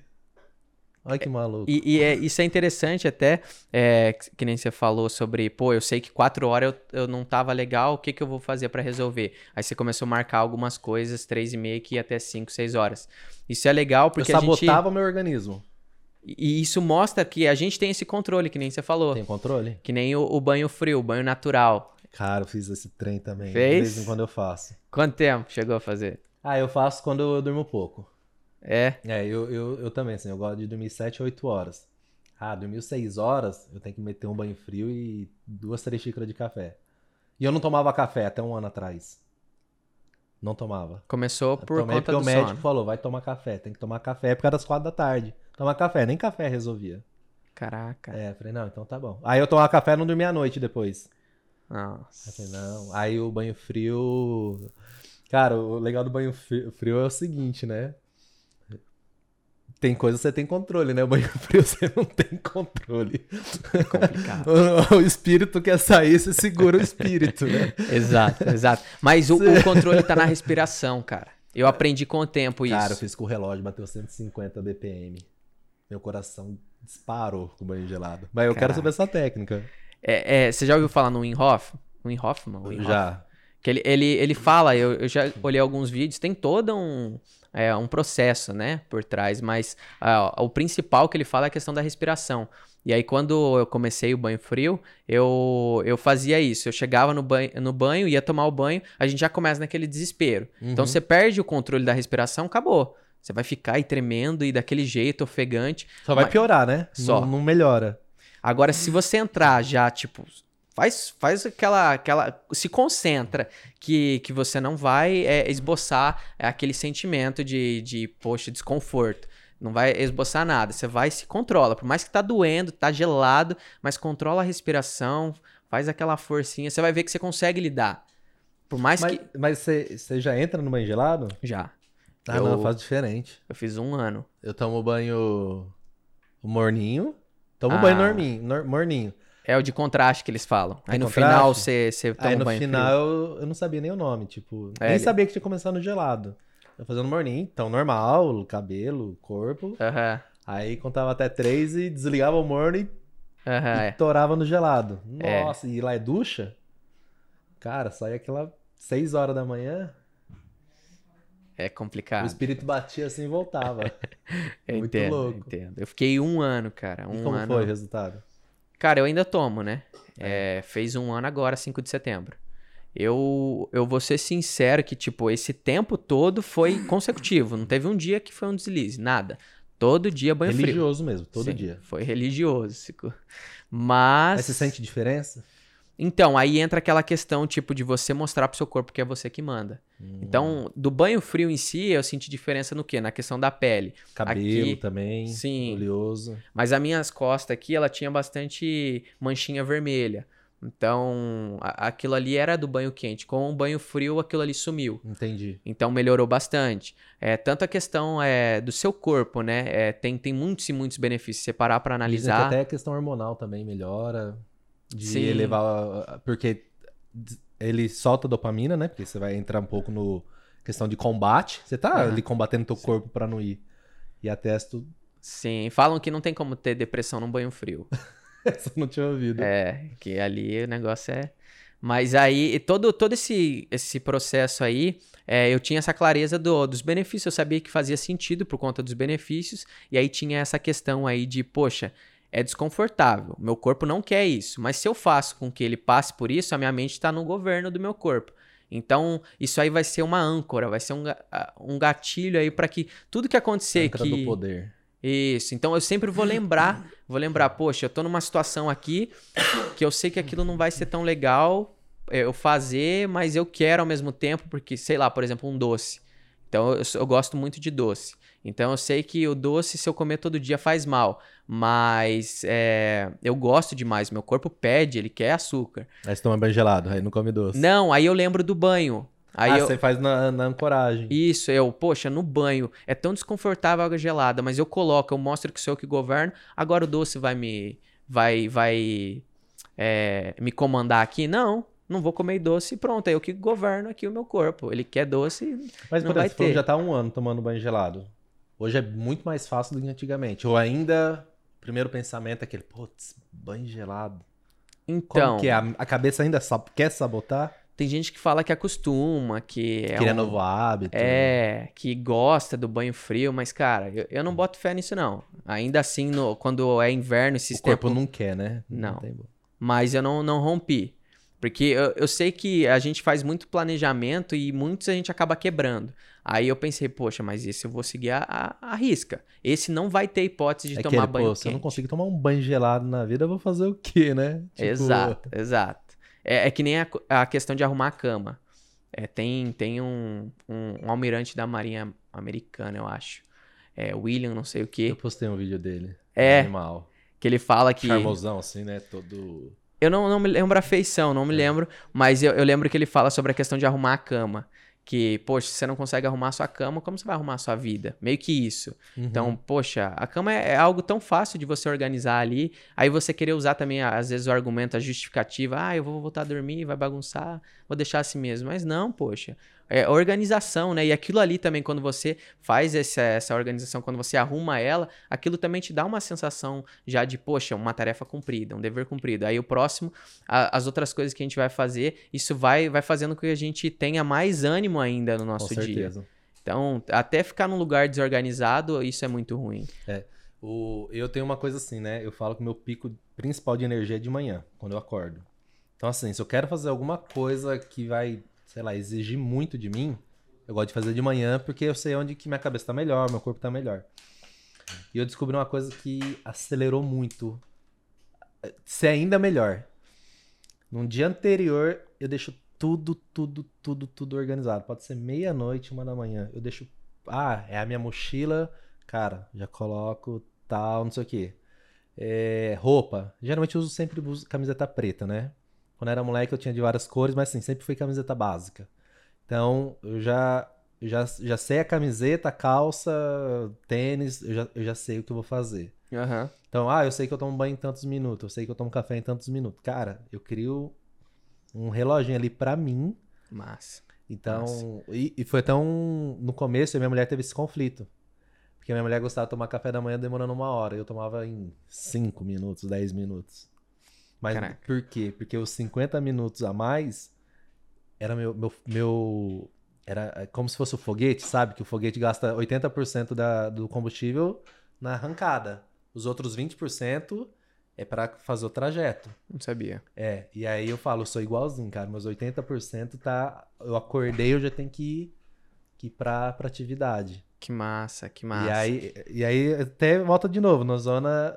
Não sei se é zona de perigo, né? Então, assim, se eu quero fazer alguma coisa, eu falo, cara, peraí, eu tenho que estudar alguma coisa que nunca vi na vida. Eu, eu tenho que. Eu, eu faço esse processo. Que massa. Eu já ouvi isso já, essa questão Sim. de você. Não É, gasta energia antecipar. com, com, com distrações. Sim. Então, um dia anterior, eu deixo tudo organizado, cara. Você quer ver me deixar maluco e marcar viagem, tipo, ah, vamos sair seis da manhã. Cara, eu já deixo a maioria das malas já no carro, pronto. Só o que precisa ali no dia, malinha de escova de dente e tal. Marcou seis horas, eu acordei lá, cinco, que eu sei que vou sair às seis. Aí vai sair às oito, dá vontade de falar, não, cancela e a gente vai amanhã. Caraca. Porque eu já perdi minha energia. Minha energia é, é aquilo, cara. Aham. É, é o foguete. Tá Sim. ali. E aproveitar, né? Porque. Eu aproveito, cara. Eu tenho um desempenho assim. Em duas horas eu faço coisas que eu não faria em 10 horas no dia. É muito Caraca. louco. É o foco É também. o foco. Né? Eu, É o eu foco. entro em hiperfoco. Quando eu acabo de acordar, deu 30 minutos, eu entro em hiperfoco. Massa. Até a Bíblia que eu falei que eu comprei, eu vou estudar de manhã. Eu vou tomar café da manhã, é meia hora, 40 minutos todos os dias, Top. hiperfoco. Eu acho isso muito, muito importante, até. é, não que seja uma regra, enfim, mas eu acho muito importante a gente é, ter esse momento de ler devocional, enfim, pela manhã. Porque eu acho aquela passagem que fala do maná, você tinha que colher ele pela manhã. Se fosse depois, acordasse mais tarde, já não estava mais bom. Assim, a mesma coisa eu vejo questão da palavra, de se alimentar, de comer do Senhor. E você fazer isso pela manhã, você acordar cedo, você é, ter esse tempo, vamos dizer, essa prioridade, é um pouquinho, vamos dizer que é, é... Muitos gostam de dormir até mais tarde, não gostam. Sim. Então você abrir mão disso, né? Poxa, abrir mão de, de dormir até mais tarde, você fazer isso, eu acho, eu acho muito interessante, muito Exatamente. importante. Eu fui muito tempo noturno, muito tempo. Eu desempenhava bem assim à noite, né? Isso Aham. mais pra trás assim. E aí um, um dos médicos que eu fui, ele falou assim, falou: "Cara, talvez você rende bem à noite, e tal, de madrugada, porque não tem WhatsApp, não tem distração, né? Mas ele falou assim: "Ah, tenta dar um jeito de mudar isso. Isso lá atrás mesmo, né? E hoje meu corpo acostumou. Assim, lógico, tem dia que vai à noite, você entra no flow, o negócio rende. Mas, mas aí ele foi me explicar que quando você dorme mais cedo, você acorda mais cedo, tem a questão do jejum que funciona melhor, questão de da- do cortisol, regula não sei o quê. Cara, tem um milhão de benefícios dormir cedo e acordar cedo. Uhum. Assim, tem gente que vai trabalhar à madrugada e dormir de manhã e não vai ter nada. Mas ele falando de fisiologia, ele fala que o pro corpo o ideal é dormir cedo e acordar Aham. cedo. E respeitar 7, 8 horas. Ah, eu, eu durmo 4, 5 horas e rendo bem. Cara, você pode render bem, mas você tá pagando um preço lá na frente. Sim, Aí Sim. você vai lá na frente e vai vir as consequências. sim. É, Eu sei que eu já tive essa fase também de 4, 5 horas, dormir, acordar. E hoje não, cara. Hoje é 7, 8 horas. E tem até a questão, por exemplo, poxa, eu, eu sou, sou empreendedor e tal, eu faço meu tempo, só que você depende, talvez, de vender o seu produto, seu serviço para alguém. Aí, pô, de madrugada, que é o horário que você tá rendendo, tá trabalhando, como você vai entrar em contato com o cliente e conversar com ele para acertar algo? Então, a- a- tudo, vamos se dizer, funciona melhor nesse horário. Sim. Questão física que você falou, a questão café da manhã é algo muito importante. Então, se eu troco o meu dia pela noite, eu acordo meio-dia, eu não vou tomar café da Não manhã meio-dia. Já almoça. Já almoça. Então tem muitas e muito. muitas coisas. É, e assim, não tá falando pra não, não desequilibrar. Cara, vai fazer parte de desequilibrar. Uhum. Vai ter projetos, vai falar, vou dormir 3 horas por dia por um Sim. mês. Pô, faz parte. O que Sim, não pode é a vida toda, a vida né? toda. Tem que, tem que ter aquela questão, parar pra analisar, né? Pô, faz sentido? Porque às vezes a gente vai levando, vai levando e nem para pra analisar, né? Então é, mesmo. importante, pô, faz sentido fazer tudo isso. Às vezes eu tô ali no escritório, eu saio 10, 11 horas, às vezes até meia-noite. Mas às vezes eu tô ali, tá rendendo, tá dando certo, aí eu paro e penso, poxa, mas se eu estender mais, ficar até de madrugada, eu sei que eu vou chegar e vou dormir até 10 horas. Então por que não eu vou agora e acordo cedo, já vou pra academia, faço... Porque até eu, eu pelo menos, eu me sinto bem quando eu acordo Sim. Pô, acordo 6 horas, eu faço academia, eu tomo café. 10 horas eu já tô pronto pra começar a trabalhar. Eu já fiz meu devocional, eu já li, eu já já exercitei, porque aí entra até a questão de você liberar alguns é, hormônios, né? Endorfina. Endorfina, hormônio do prazer que Melatonina. te dá aquela sensação de bem-estar. Então, coisa. tudo isso vai fazer com que o seu dia seja, pô, uma maravilha. Então, é, é- é muito importante isso. Então, eu paro pra analisar. Pô, eu posso ficar até mais tarde, tá rendendo. Mas eu vou acordar bem mais tarde, vou acordar Aí 10 já- já horas. tra- Então, por que não? Eu vou agora e volto e, e trabalho, venho mais cedo. Então, É pra verdade mim, mesmo. é a- menos vira mais. Sim, né? Nem sempre. E aí a galera vai entrar naquela questão, né? Eu tô produtivo ou eu estou ocupado? Porque às vezes o cara tá lá, ah, tô trabalhando 14 horas por dia. Tá, tá produtivo? Porque o corpo descansado, você não é produtivo. Não. Aí você vai estar ocupado. Sim, sim. Acho que é só ficar lá cumprindo tabela e não tá dando em nada. É Não, louco, não né? vale a pena. Cara, conta, conta a história do Rio pro, pro Alphaville. Lá no Rio, como eu fiquei um mês, é, quando tava o quê? Na penúltima semana, eu acho, foi o, o Sancler, ele era filmmaker do Pablo, e ele tava por lá, eu acompanhava ele no Instagram. E aí eu vi uma foto que ele tava no Rio. E aí eu só acompanhava por ali, só, cheguei a conversar por mensagem poucas vezes. E aí eu vi que ele tava, acho que no Morro da Urca. Mandei mensagem pra ele, cara, eu tô aqui no Rio também, eu posso me conectar com você, a gente trocar uma ideia. Ele, cara, eu tô aqui no Morro da Urca, tô descendo pra praia de Copacabana, vamos lá. A gente se encontra lá. Pô, que legal. Aí desci, é, peguei um ônibus, cheguei lá, ele tava com uma galera, a gente conversou, eu até tava mal naquele tempo por conta de estar longe dos meus pais, que era algo que pegava muito. Então eu ficava com saudade, pensando também nessa questão de, sei lá, vai que Deus leva minha mãe e eu tô aqui, enfim, tava com uma energia baixa. E aí conversei com ele pra saber, né, como que ele lidava com isso, que ele tava longe da família, longe da filha, ele tem uma filha. E a gente conversando e tal, ele me ajudou ali, eu até fiquei um pouco melhor ali. Ele falou, cara, é, eu vou, vou organizar pra você ir dois dias em Alphaville, se você estiver tranquilo, você fica dois dias comigo lá, te apresentar pra alguma, é, pra uma galera, enfim. E aí ficou por isso. E aí um dos caras que tava junto com ele ali, é, eu conversei com ele também. Aí tá, passou uns dias, esse cara que tava junto naquele dia me mandou mensagem. Eu tava no Rio ainda. Ele falou, cara, tem uma oportunidade pra você morar aqui em Alphaville, dividir a P aqui comigo e com uma galera. É, você topa? Aí eu não conhecia o cara, eu só sabia que ele tava com o Sancler naquele dia, conversei, mas não conhecia ele. Aí mandei mensagem pro Sancler, cara, o que que eu faço aqui, ó? O, o, o cara aqui, o cara, cara, me chamou pra morar lá e dividir a P. O que que você acha? Você conhece ele, é gente boa? Ele falou, cara, é uma oportunidade boa, vem sim, ele é gente boa. Beleza.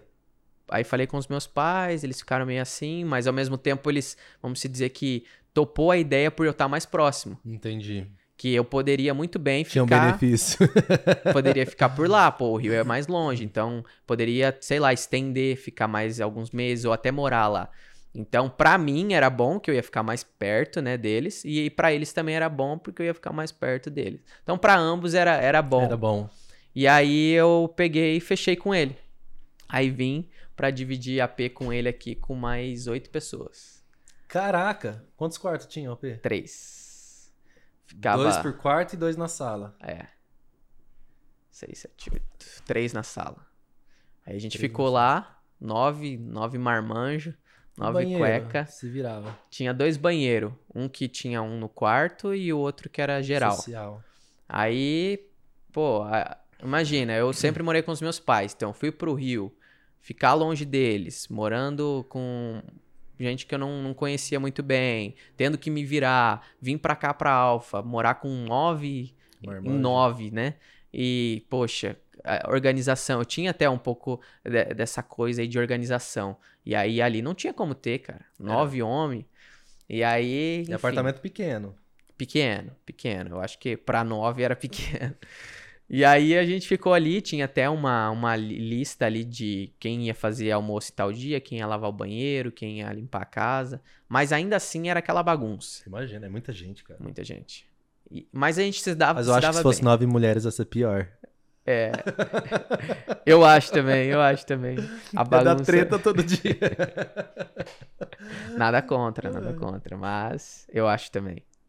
Secador, maquiagem. É Fica em espelho um tempão. Pega a roupa emprestado, não Ixi. devolve.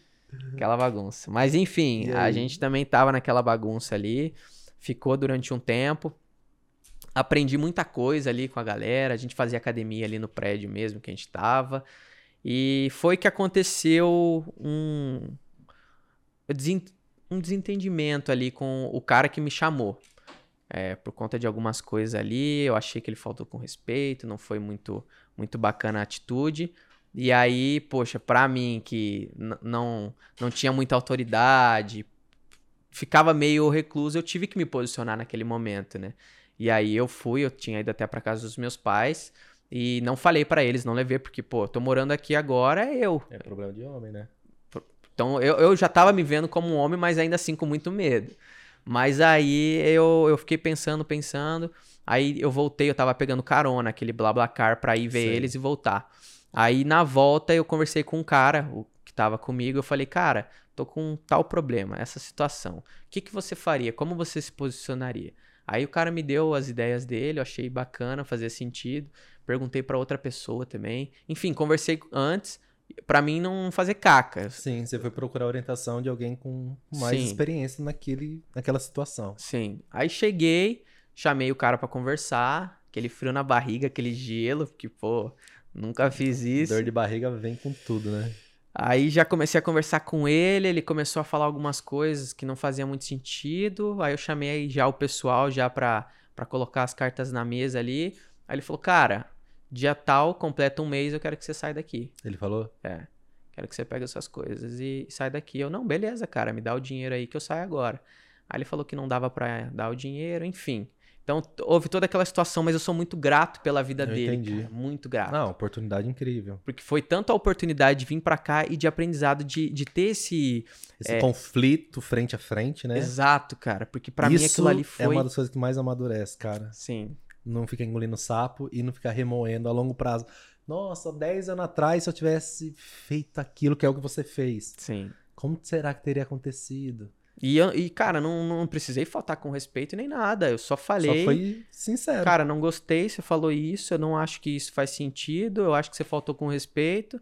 É, impus ali aquilo e o cara não gostou, viu que tava errado, não tinha o que fazer, quis me expulsar. Entendi. Aí tá, aí foi que eu fiquei mais esses dias, e aí o, o Sancler, ele morava no outro AP, que era no mesmo prédio, só que em outro AP. E eu ia sempre lá, eu ia lá conversar com eles, fiz uma amizade legal, e aí ele também tava saindo do AP que ele tava. E aí ele viu essa minha situação, eu falei, cara, eu vou, vou sair de lá, não sei, vou pra algum lugar, mas eu não volto pra casa. Falei, eu vim pra cá, eu, eu tenho muita paz que Deus me trouxe pra cá, não sei por quanto tempo eu vou ficar, mas eu sei que é pra mim ficar aqui. E eu não volto pra casa, a não sei que ele me tire daqui. Então eu vou pra outro lugar, não sei. E aí ele falou, cara, eu tô saindo, vamos comigo, você vai morar lá junto. Aí fui com ele, o cara me abraçou, me ajudou. Eu tava também até meio que sem grana, porque eu voltei, eu tava vendendo no semáforo. Então esse tempo que eu fiquei lá, Hum, no Rio, não, não teve grana. Foi só aprendizado, né? Foi. Mas aí no final o Bruno me deu uma ajuda. Ele falou, cara, todo esse tempo que você ficou aqui, é, eu sei que você estaria vendendo aí, então eu vou, vou te ajudar. Legal, hein, cara? O cara é firmeza demais. Aí me ajudou, quando eu tava aqui ele mandou a grana, e aí me ajudou a ficar por mais ó, um tempo aqui. Mas assim, tipo, não dava nem pra um mês, sabe? Porque aqui os custos... É que é alto. que é alto. Então, É tanto muito alto, tô ligado. É. Então, por isso que a gente dividiu em nove. Porque você dividindo fica, fica mais tranquilo. Mas enfim, ainda assim era muito alto. E aí é, eu fui morar com ele, ele me ajudou, questão de. É, pra gente começar nesse novo AP, que como a gente foi junto, ele falou, cara, é, dá, dá 250 só. Então, tipo, eu não dei quase nada, tanto de aluguel e nem de comida. Porque os 250 foi pra ajudar na comida só. Mas Entendi. ele que pagou o primeiro mês. também. O cara me abraçou demais, sou muito grato a ele também. E aí. Deus coloca as pessoas certas no lugar certo, né? É aquela, né? Eu acredito muito que Deus não une pessoas, ele une propósito. Propósito. Então ele foi o propósito ali pra me ajudar a me manter aqui. E aí foi que eu fui para pro AP com ele e Você Deu tá- tudo certo. E tá ainda? Aham, tão- tô, tô com ele, Pô, que tô com legal, ele. Cara. Cara, amigão meu. E aí ele trabalhava até com o Pablo. é, agora ele, ele tem os trabalhos dele, então ele realmente ele aproveitou a oportunidade, né? Ficou lá um tempo, aprendeu demais, ficava lado a lado lá, pegou Hoje energia. ele tem o projeto tudo. dele. E hoje ele, ele mesmo tem a, a equipe dele, ele mesmo presta serviço de, de videomaker, Pô. Filmmaker, enfim, toda essa Quer parte. dizer, também de aprendeu filmagem. bastante pra depois colher e agora ter teu próprio time. Sim, e é um cara fera em conexão, cara. Eu falo pra ele, cara, Sancler. Sancler. Não conheço. Cara, é, ele ficou acho que seis meses com o Pablo. Se você olhar lá, tem os vídeos, é, uns vídeos mais é, antigos assim do, do Pablo na. Não sei se é nos destaque, não, não me lembro. Mas, tipo, aí até o Pablo depois inverte. O Pablo tá fazendo algo, ele tá filmando. Aí o Pablo manda ele fazer e vai e filma ele. Que legal. Enfim, ele, ele ficou um bom tempo lá, aprendeu muita coisa e começou a aplicar, porque tem gente que às vezes vai pra lá e fica, cara. Fica, quem aqui na plataforma vai e fica. E a pessoa, pô, ela tem a ideia de empreender, mas ela se acomoda ali. E não que isso seja ruim, se pra ela faz Sim. sentido, ok. Mas a pessoa não quer, mas ela fica presa ali. Porque, pô, a estabilidade, eu tô aqui com gente grande, mas isso aí um dia pode acabar, e aí? É, A, a visão, né? Tipo, não, não olha. É que assim, tá tudo bem. Tem gente que Uhum. realmente fala assim: não, meu propósito, de repente, é, é seguir esse cara e ajudar ele a ser cada vez maior. Uhum. Mas tem gente que quer crescer, quer sair dali, mas aí fica aquele medo, vai, Sim. não vai. Eu, eu conversei com muita gente que trabalha lá. Eu cheguei a ficar. Trabalhei alguns dias de. uns três dias só pra mim conhecer o lugar, conhecer a galera. Lá na PLX? Foi. Trabalhei no suporte Ah, do, do PLD que teve. É, fica aquela galera lá, fica morre um monte de gente, cada um leva teu computador na mesa. É, é com seu celular, seu É, Eu PC. conheci uma- umas pessoas que foram também. Aí foi bacana. Eu fiquei três dias só pra me conectar. Depois eu já falei: olha, não, não tá fazendo muito sentido, não, mas agradeço a oportunidade. Mas me conectei, ainda dei paçoquinho pra todo mundo. Que nem- Deixou o, Mar, o branding ali. Foi, foi, foi. Que nem você falou sobre a questão do o vendedor ambulante, que muita gente me conhece assim. Mas muita gente me conhece mais como. eu até nem gosto muito, né? Eu vou até mudar isso com o tempo. Eu tenho que começar a impor mais o vendedor ambulante. Mas a galera às vezes fala: você que é o cara da paçoca? Você que é o cara da ração?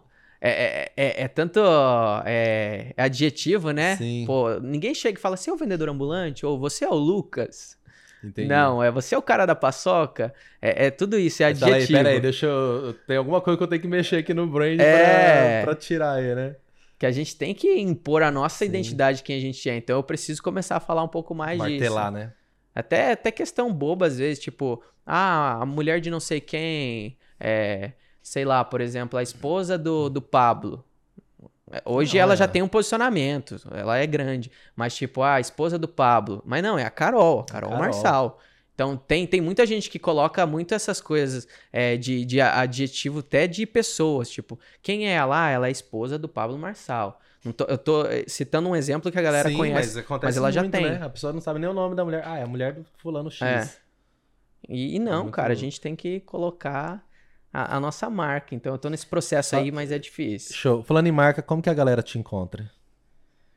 Na... Na rede social? Como que é? Se a galera quis- quiser te achar agora, ver, te conhecer, que que ela, como- onde elas te encontram? Qual que é? Instagram, YouTube? Como você tá? No Instagram eu tô, tô mais forte ali. No Facebook ele vai. Os posts que eu faço no Instagram ele vai direto pro Face também. Tá. E como tá página. teu Insta? O vendedor ambulante. O vendedor ambulante. É. Aí se a pessoa pesquisar também no Google, é jovem vende paçoca, é paçoca 5 reais, se você sorrir façam qualquer coisa assim aparece Vai também. achar também. É. Mas o, o, o vendedor ambulante tem muita gente que não entende. Mas pra mim faz todo sentido e vai fazer o resto da minha vida. Por Entendi. quê? Que é aquela questão que você falou. Tudo é venda. Então, por que o O vem antes ali? Porque eu sou único. Você é único. Cada um de nós somos únicos. Então, eu Ou sou. já fala.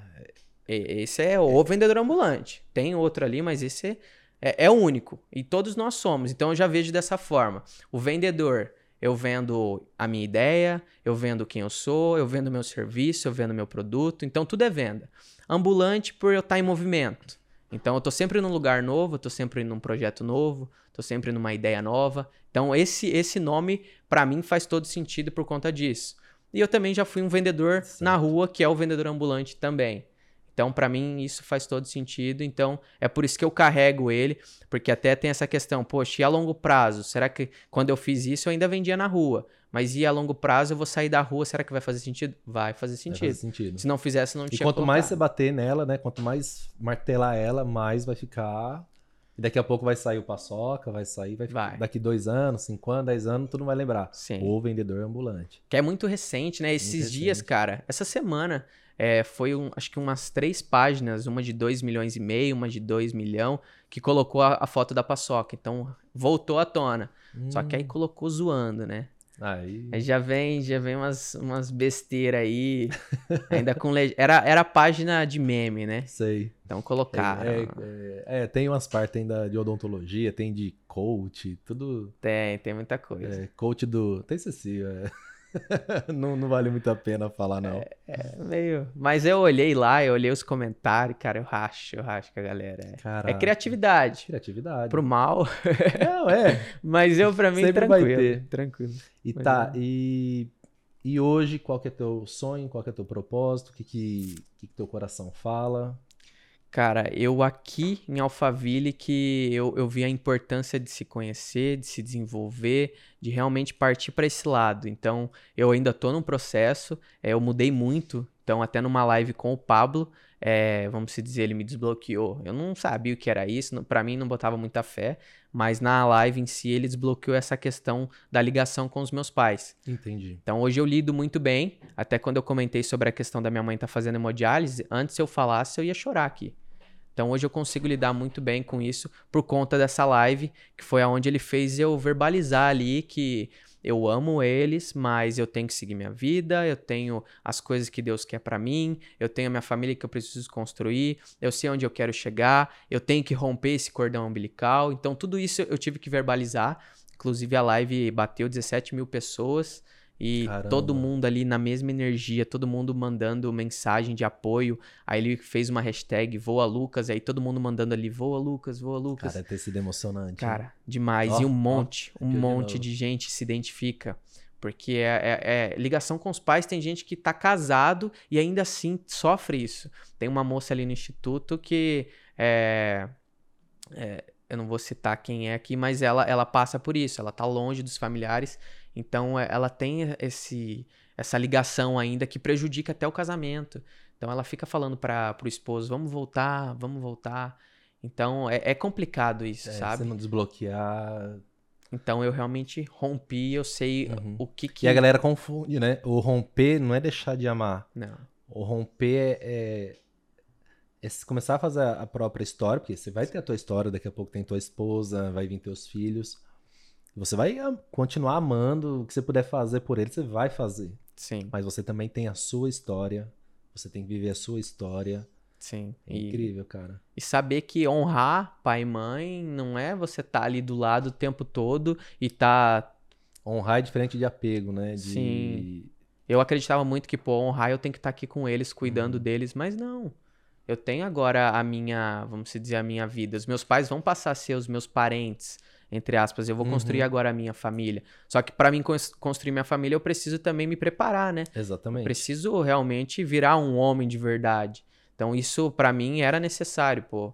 Depois daquela live eu realmente eu Caiu a ficha. aí aí eu me vi como um homem. Antes eu me via como um menino perdido, com medo, porque pô, eu tava aqui não tinha ninguém. E aí uma coisa que me fez é, ter essa atenção pra se desenvolver, se conhecer, foi uma pergunta quando eu tava nesse AP mesmo. Até até isso é, essa questão de é, ser grato por estar naquele lugar, por ter recebido aquele convite, foi que na- numa conversa com um dos caras que tava lá, ele me perguntou: Cara, você é feliz? É, não tô perguntando se você tem momentos alegres, momentos de felicidade, mas você é feliz a sua vida em si? Ou, ou você tem só momentos que, poxa, eu saí aqui com a galera, tá ali naquele momento de felicidade e tal, depois eu volto e aí eu fico mal. Aquela solidão. É, e aí ele perguntou aquilo, cara, e eu fiquei durante o dia refletindo sobre aquilo, e aquilo me doeu, me doeu, porque eu cheguei à conclusão que eu não era feliz. E, e aí a gente para pra analisar, porque, poxa, eu tinha, se eu quisesse voltar pra casa, eu tinha os meus pais que podiam me ajudar, eu tinha minha, o meu quarto, então eu larguei o meu quarto, eu tinha o conforto É lá. o conforto. Eu, eu larguei isso por escolha, porque eu realmente vi a necessidade de avançar, mas eu podia voltar. E então eu não eu ia reclamar do quê? Minha vida não tinha do que reclamar. Isso, o que eu tava passando de estar longe, estar me sentindo sozinho, tá sendo doloroso, era escolha minha. Se eu quisesse voltar, eu voltava. Então, vamos dizer que eu não tinha por que reclamar. Mas isso não quer dizer nada, porque é, é uma coisa interna. Então, ah, eu não tenho motivos para reclamar, então eu, eu não posso dizer que eu não sou feliz. Pô, se você realmente não tá feliz, reconheça isso. Então eu reconheci, eu, cara, eu não, eu não sou feliz.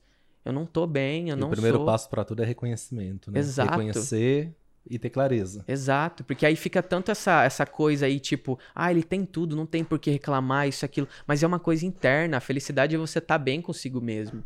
É você estar feliz, independente de onde você tá, da situação que você tá. Até é, esse mesmo cara que me perguntou, ele falou, cara, eu cheguei a perguntar pra um cara na rua. Eu, eu não tava feliz com a minha vida, eu tava mal e eu, para mim, não existia felicidade. E eu vi um cara na rua, eu cheguei nele só pra mim ter essa certeza que a felicidade não existe. Cheguei e falei, cara, você é feliz? Ele, cara, eu sou. Sou muito feliz. E aquilo ali quebrou Um ele. Tapa na cara. Foi um tapa na cara, porque ele viu que a felicidade não tá nas coisas, não tá nos É- bens é- materiais. É não tá- vertical, é pra dentro. É, É. profundo. Exato. E aí aquilo ali, cara, nossa, me doeu tanto, me doeu tanto. E aí naquele dia mesmo, à noite, eu saí com, com um amigo meu pra conversar, pra falar sobre isso. Eu falei, cara, a partir de hoje, eu não vou ser mais infeliz. A partir de hoje eu sou feliz, eu escolho isso. E aí, depois daquilo, cara, é, E tinha, a agradecer gente... os pequenos vitórias, os pequenos momentos, agradecer tudo, até o que dá Exato. errado, que aquilo ali é- tem um motivo. Sim. Que aí é a forma como a gente vê. É Porque o nosso julgamento, né? Exato. Aí é- tem como a gente ver o negativo ou o positivo. Aconteceu determinada situação, poxa, meu celular quebrou. Quebrou por quê? Porque eu tenho. Se eu não tivesse, não ia quebrar. Então, pô, E em quem vez de eu tem, agradecer né? que eu tenho, eu tô reclamando que ele quebrou. Então é tudo a forma que a gente vê, a né? gente olha pro. E aí naquele dia eu falei, cara, eu não, não vou ser mais infeliz. Eu vou, vou trabalhar isso e eu não, eu não admito mais isso. Deus pagou um alto preço por mim na cruz. Ele levou tudo as minhas dores, ele levou todos, é, todos os pecados ali. A gente agora pode usar o sangue para se lavar, para se redimir dos pecados. E eu tô aqui ainda batendo na tecla, sofrendo à toa. Deus já pagou um alto preço. E aí aquilo ali eu, eu falei, cara, a partir de hoje eu vou ser Acabou. feliz, realmente. Então, É questão de Aquilo- decisão, né? Decisão. Ser feliz é questão de decisão. Exato. E aí depois até fiz um vídeo, porque aí aquilo começou a me doer bastante. Porque eu vi que eu conseguia avançar, mas eu parava pra pensar, eu, cara, tem tanta gente que tá nessa mesma condição que eu tava. Tem tanta gente aí afora que, que também tá se sentindo infeliz, mas não admite porque acredita que não tem por que reclamar. Porque tem tudo, que tem comida, tem roupa lavada, tem isso e aquilo, mas não quer dizer sobre isso, é interno. E aí aquilo começou a pegar demais, e aí eu cara, eu vou para esse lado, eu vou me conhecer mais, vou me desenvolver e vou ajudar as pessoas com isso.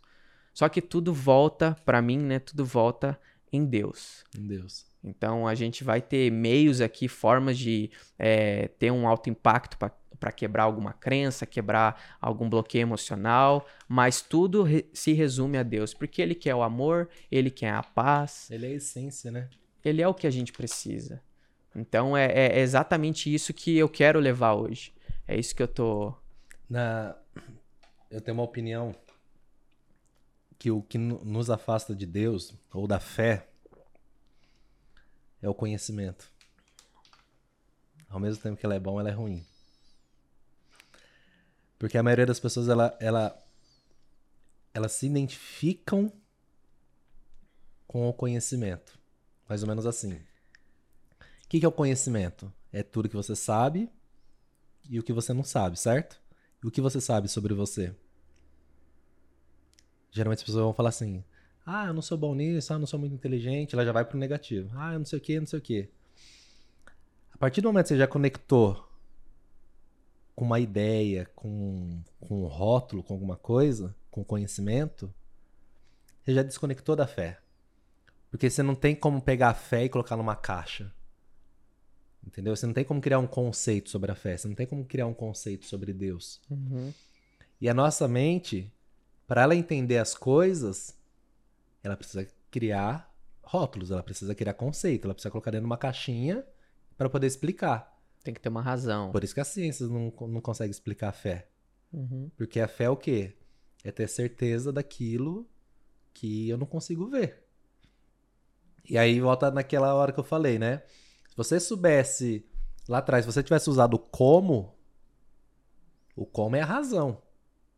Como eu faço aquilo, você não ia saber. Porque o teu conhecimento não sabe como fazer aquilo. Mas você usou a fé. Exato. Você não usou o conhecimento. Então, os, a fé, a, o conhecimento, para mim, ela é foda. Você tem que ter conhecimento. Mas não tem que usar o conhecimento como se fosse uma mão. Como se fosse um braço. O conhecimento é uma ferramenta. A nossa mente não é a gente. Eu tenho a minha vida. A minha mente é, um, é uma ferramenta, é como se fosse um braço, uma mão. Se eu souber usar ela como uma ferramenta, perfeito. Se eu usar ela como. Ah, por exemplo, se você chegar no médico falar assim: e aí, quem é você? O que, que ele vai responder? Eu sou um médico falando de tal. Ali ele já falou: se eu parar de ser médico, minha vida não faz sentido. A vida dele é ser médico? A vida dele, cara, é a vida dele. É a vida dele. Médico é profissão. As hum. pessoas associam a vida com profissão. Que é os rótulos também. É os rótulos. Né? Então, assim, ah, sou médico, cirurgião plástico. Sofreu um acidente na mão, não pode usar mais as mãos. Cara, o cara. O cara deixa de ficar paranoico. Por quê? Porque ele se identificou com a profissão. Entendeu? Se ele não se identificar com a profissão e se identificar com a vida, com a essência, ele não vai ficar. Ele vai achar um outro jeito de continuar o propósito dele. Um jogador de futebol que estourou o ligamento. Ah, acabou minha vida. Não fala assim? Cara, tua vida é tua vida, tua profissão é tua profissão. São coisas diferentes. Puxa, exato. Faz sentido? Faz, faz, com certeza. E as pessoas não enxergam isso, cara. É muito louco. É muito louco. Sim. Até essa questão é, da parte da gente, é, eu acho muito importante algo que eu, eu ouvi uma vez para mim fez todo sentido, que aí vem tanto a parte da gente é, ter o conhecimento, ter isso, mas também ter essa parte da questão da fé e a gente poder desfrutar uhum. disso, porque olha, eu sei que Jesus pagou um alto preço na cruz, eu sei que ele carregou muitas coisas ali, muitas dores, é, tudo aquilo ali para que eu não carregasse aquilo. Então, ele, ele pagou esse alto preço, já tá pago. Tá pago. Então, o que, que resta para mim? Desfrutar. Eu realmente desfrutar, mas por que, que eu não desfruto?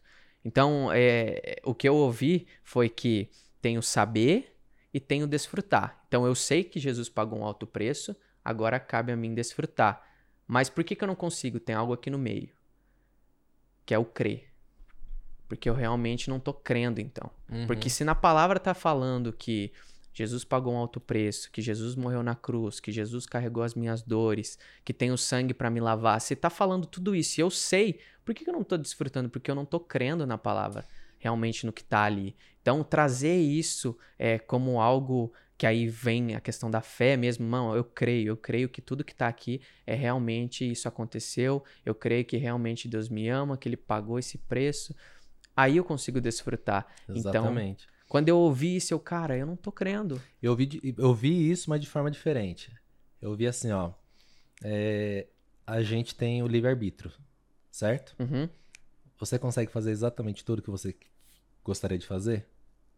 Não. Mas você tem o livre-arbítrio. Por que, que você não faz? Porque a mente não deixa. Porque a nossa fé dá, nos dá poder para fazer o que a gente quiser. O que tira nosso poder é nosso conhecimento associado na nossa, na nossa vida. Que aí a gente se limita com base na, se limita na razão. No, na razão do conhecimento. Isso não é possível, isso não é. tem como. Entendeu? Aí se a gente até entrar na Bíblia, é que eu não, igual eu falei, eu não, não sou estudioso, mas uma coisinha ou outra que eu peguei fez muito sentido. E Napoleão Hills, alguma coisa do tipo, que fala muito de né, inteligência infinita e tal, que ele fala assim, quando os pontos se conectam, é a fé. Eu não sei como que eu vou fazer essa parada, mas eu tenho certeza que vai dar certo. Agora, se você ficar tentando usar o conhecimento, o como, cara, você já vai começar a planejar, patinar, patinar. Aí você não vai descobrir como. Você não vai descobrir como. Uhum. Como que eu faço para ter 10 milhões? Você já teve? Não, não tenho. Cara, não tem como planejar ter 10 milhões, mas você pode colocar uma meta. Eu quero ter 10 milhões até época tal, dia tal e dá o primeiro passo. Começa a se conectar com as pessoas, começa a servir, enfim. Aí começa a acontecer umas coisas na tua vida e fala: caramba, hum, se eu tivesse usado a minha cabeça lá atrás, eu não ia estar tá vivendo o que eu estou vivendo hoje. Então, o conhecimento associado com a, com a nossa vida, cara, já, já deu errado. Sim. Tem que usar a fé. Exato, exato. Se o cara falar, ah, não sou religioso, não tenho, não acredito em nada, todo mundo tem fé em alguma coisa. Tem fé em alguma coisa. Porque Sim. na hora do aperto, a primeira coisa que o cara vai falar assim, Senhor, me perdoa. Vai me salva. Sim, sim. É muito louco. E, e, isso aí me lembrou até um, um, amigo meu que ele contou que ele, ele veio para cá, ele, ele tá ali no instituto também com a gente, e ele contou que aconteceu muitas coisas, é, tipo, muita gente acolheu ele na casa mesmo sem conhecer ele, então deu abrigo, deu comida, ajudou ele. Ele passou para uma outra casa. Tipo, muita coisa aconteceu aqui sem ter grana. A galera ajudando ele, ele não entendia como, o porquê estava acontecendo isso. E aí ele não conseguia avançar, não conseguia entender. E aí ele conversando com o Thiago, o Thiago falou: "Cara, você não precisa entender, desfruta. Tem coisa que a gente vai querer entender e não faz sentido, se, a gente não se precisa. Se ficar querendo entender, volta a travar. Porque aí ele vai falar o que, que eu sei e o que, que eu não sei sobre mim. Ah, eu não sou bom. Ah, porque o cara tá me dando uma oportunidade. Porque eu não faria isso pela outra pessoa.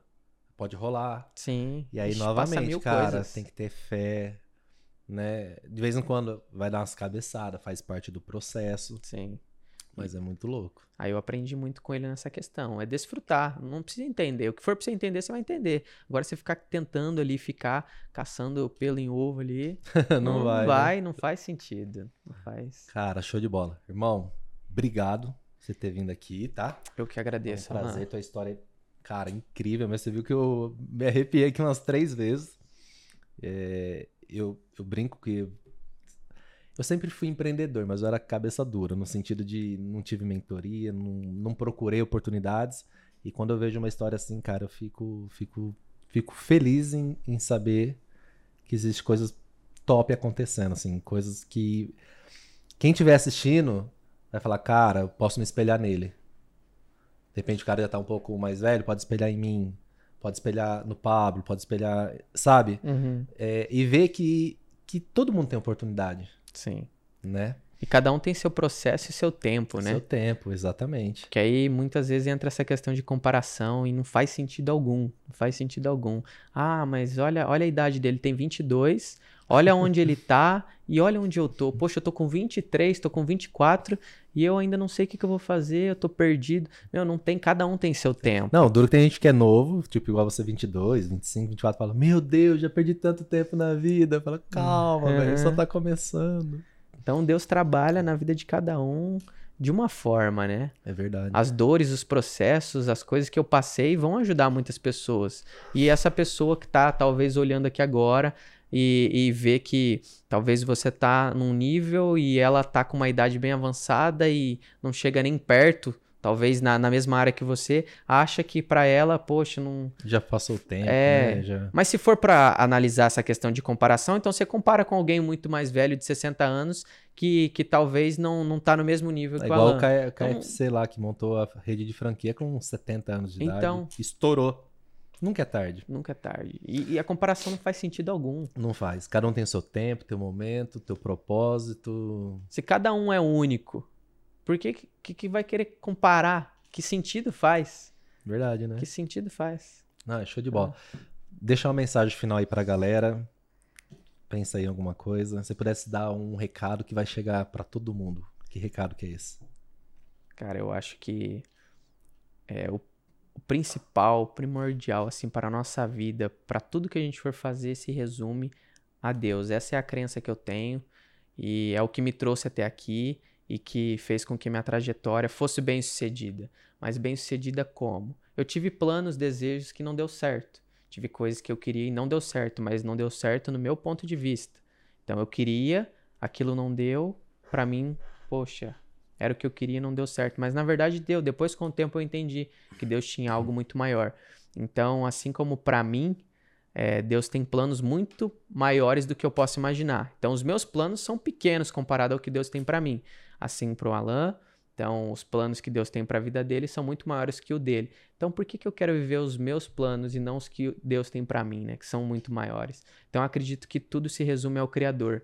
Ele sabe o que é o melhor pra gente, ele nos ama. Então, se a gente é, entregar tudo que a gente faz, for colocar aquele versículo em prática, Provérbios 16, 3, com certeza as coisas vão fluir da melhor maneira. A gente não vai perder tempo, porque muitas vezes Deus tem algo ali preparado, a gente tá indo no caminho certo e aí a gente deixa ele de lado. Não, aqui eu sei, aqui eu manjo, aqui é comigo. E aí eu saio da rota, eu vou dificultar ainda mais, eu vou quebrar a cabeça, eu vou errar, eu vou falhar. Então eu acredito muito que se a gente deixar Deus no comando, realmente as coisas fluem. Então eu acredito que é, é isso. Coloca Deus em primeiro lugar, Deus na frente, Deus no comando, que pode ter certeza que é, o sucesso é garantido. Com certeza. Mas não disse Quem tem Deus no coração- nem nada disso. Sucesso é realmente uma vida que faz sentido, feliz, né? Que aí entra aquela questão também. Paz interna. Exato. E aí tudo, tudo acontece. A gente tá aqui pra governar, né? A gente ouve Com muito certeza. isso. É Verdade. Então, se deixar fluir, com certeza vai acontecer o melhor. Cara, show de bola, irmão. Gratidão, viu? Obrigado, Obrigado, pela oportunidade de contar um pouco da minha história, da minha, da minha visão, da eu minha que experiência. agradeço, cara. Eu que Gratidão agradeço. O mesmo. mundo precisa ouvir isso daí e quebrar a ideia da escola que eu falo, porque dá, dá, pra, dá pra ter uma vida melhor, vamos dizer assim, uma vida, né, sem, sem ter que ficar obedecendo muita regrinha Sim. que a cultura que a cultura implantou ali, mas eu acho que já tá quebrando bastante. Sim. A pandemia mostrou isso também, Uhum. né? Show de bola. Tamo junto, viu? Valeu, irmão. Obrigado, Gratidão. tá? Tamo junto. Tamo junto. Galera, chegando aqui mais um final do Dropa Cash. Conversa que foi incrível. Se você chegou até aqui, você gostou? Se inscreva, curta e compartilhe. Semana que vem tem mais um episódio. Valeu, galera.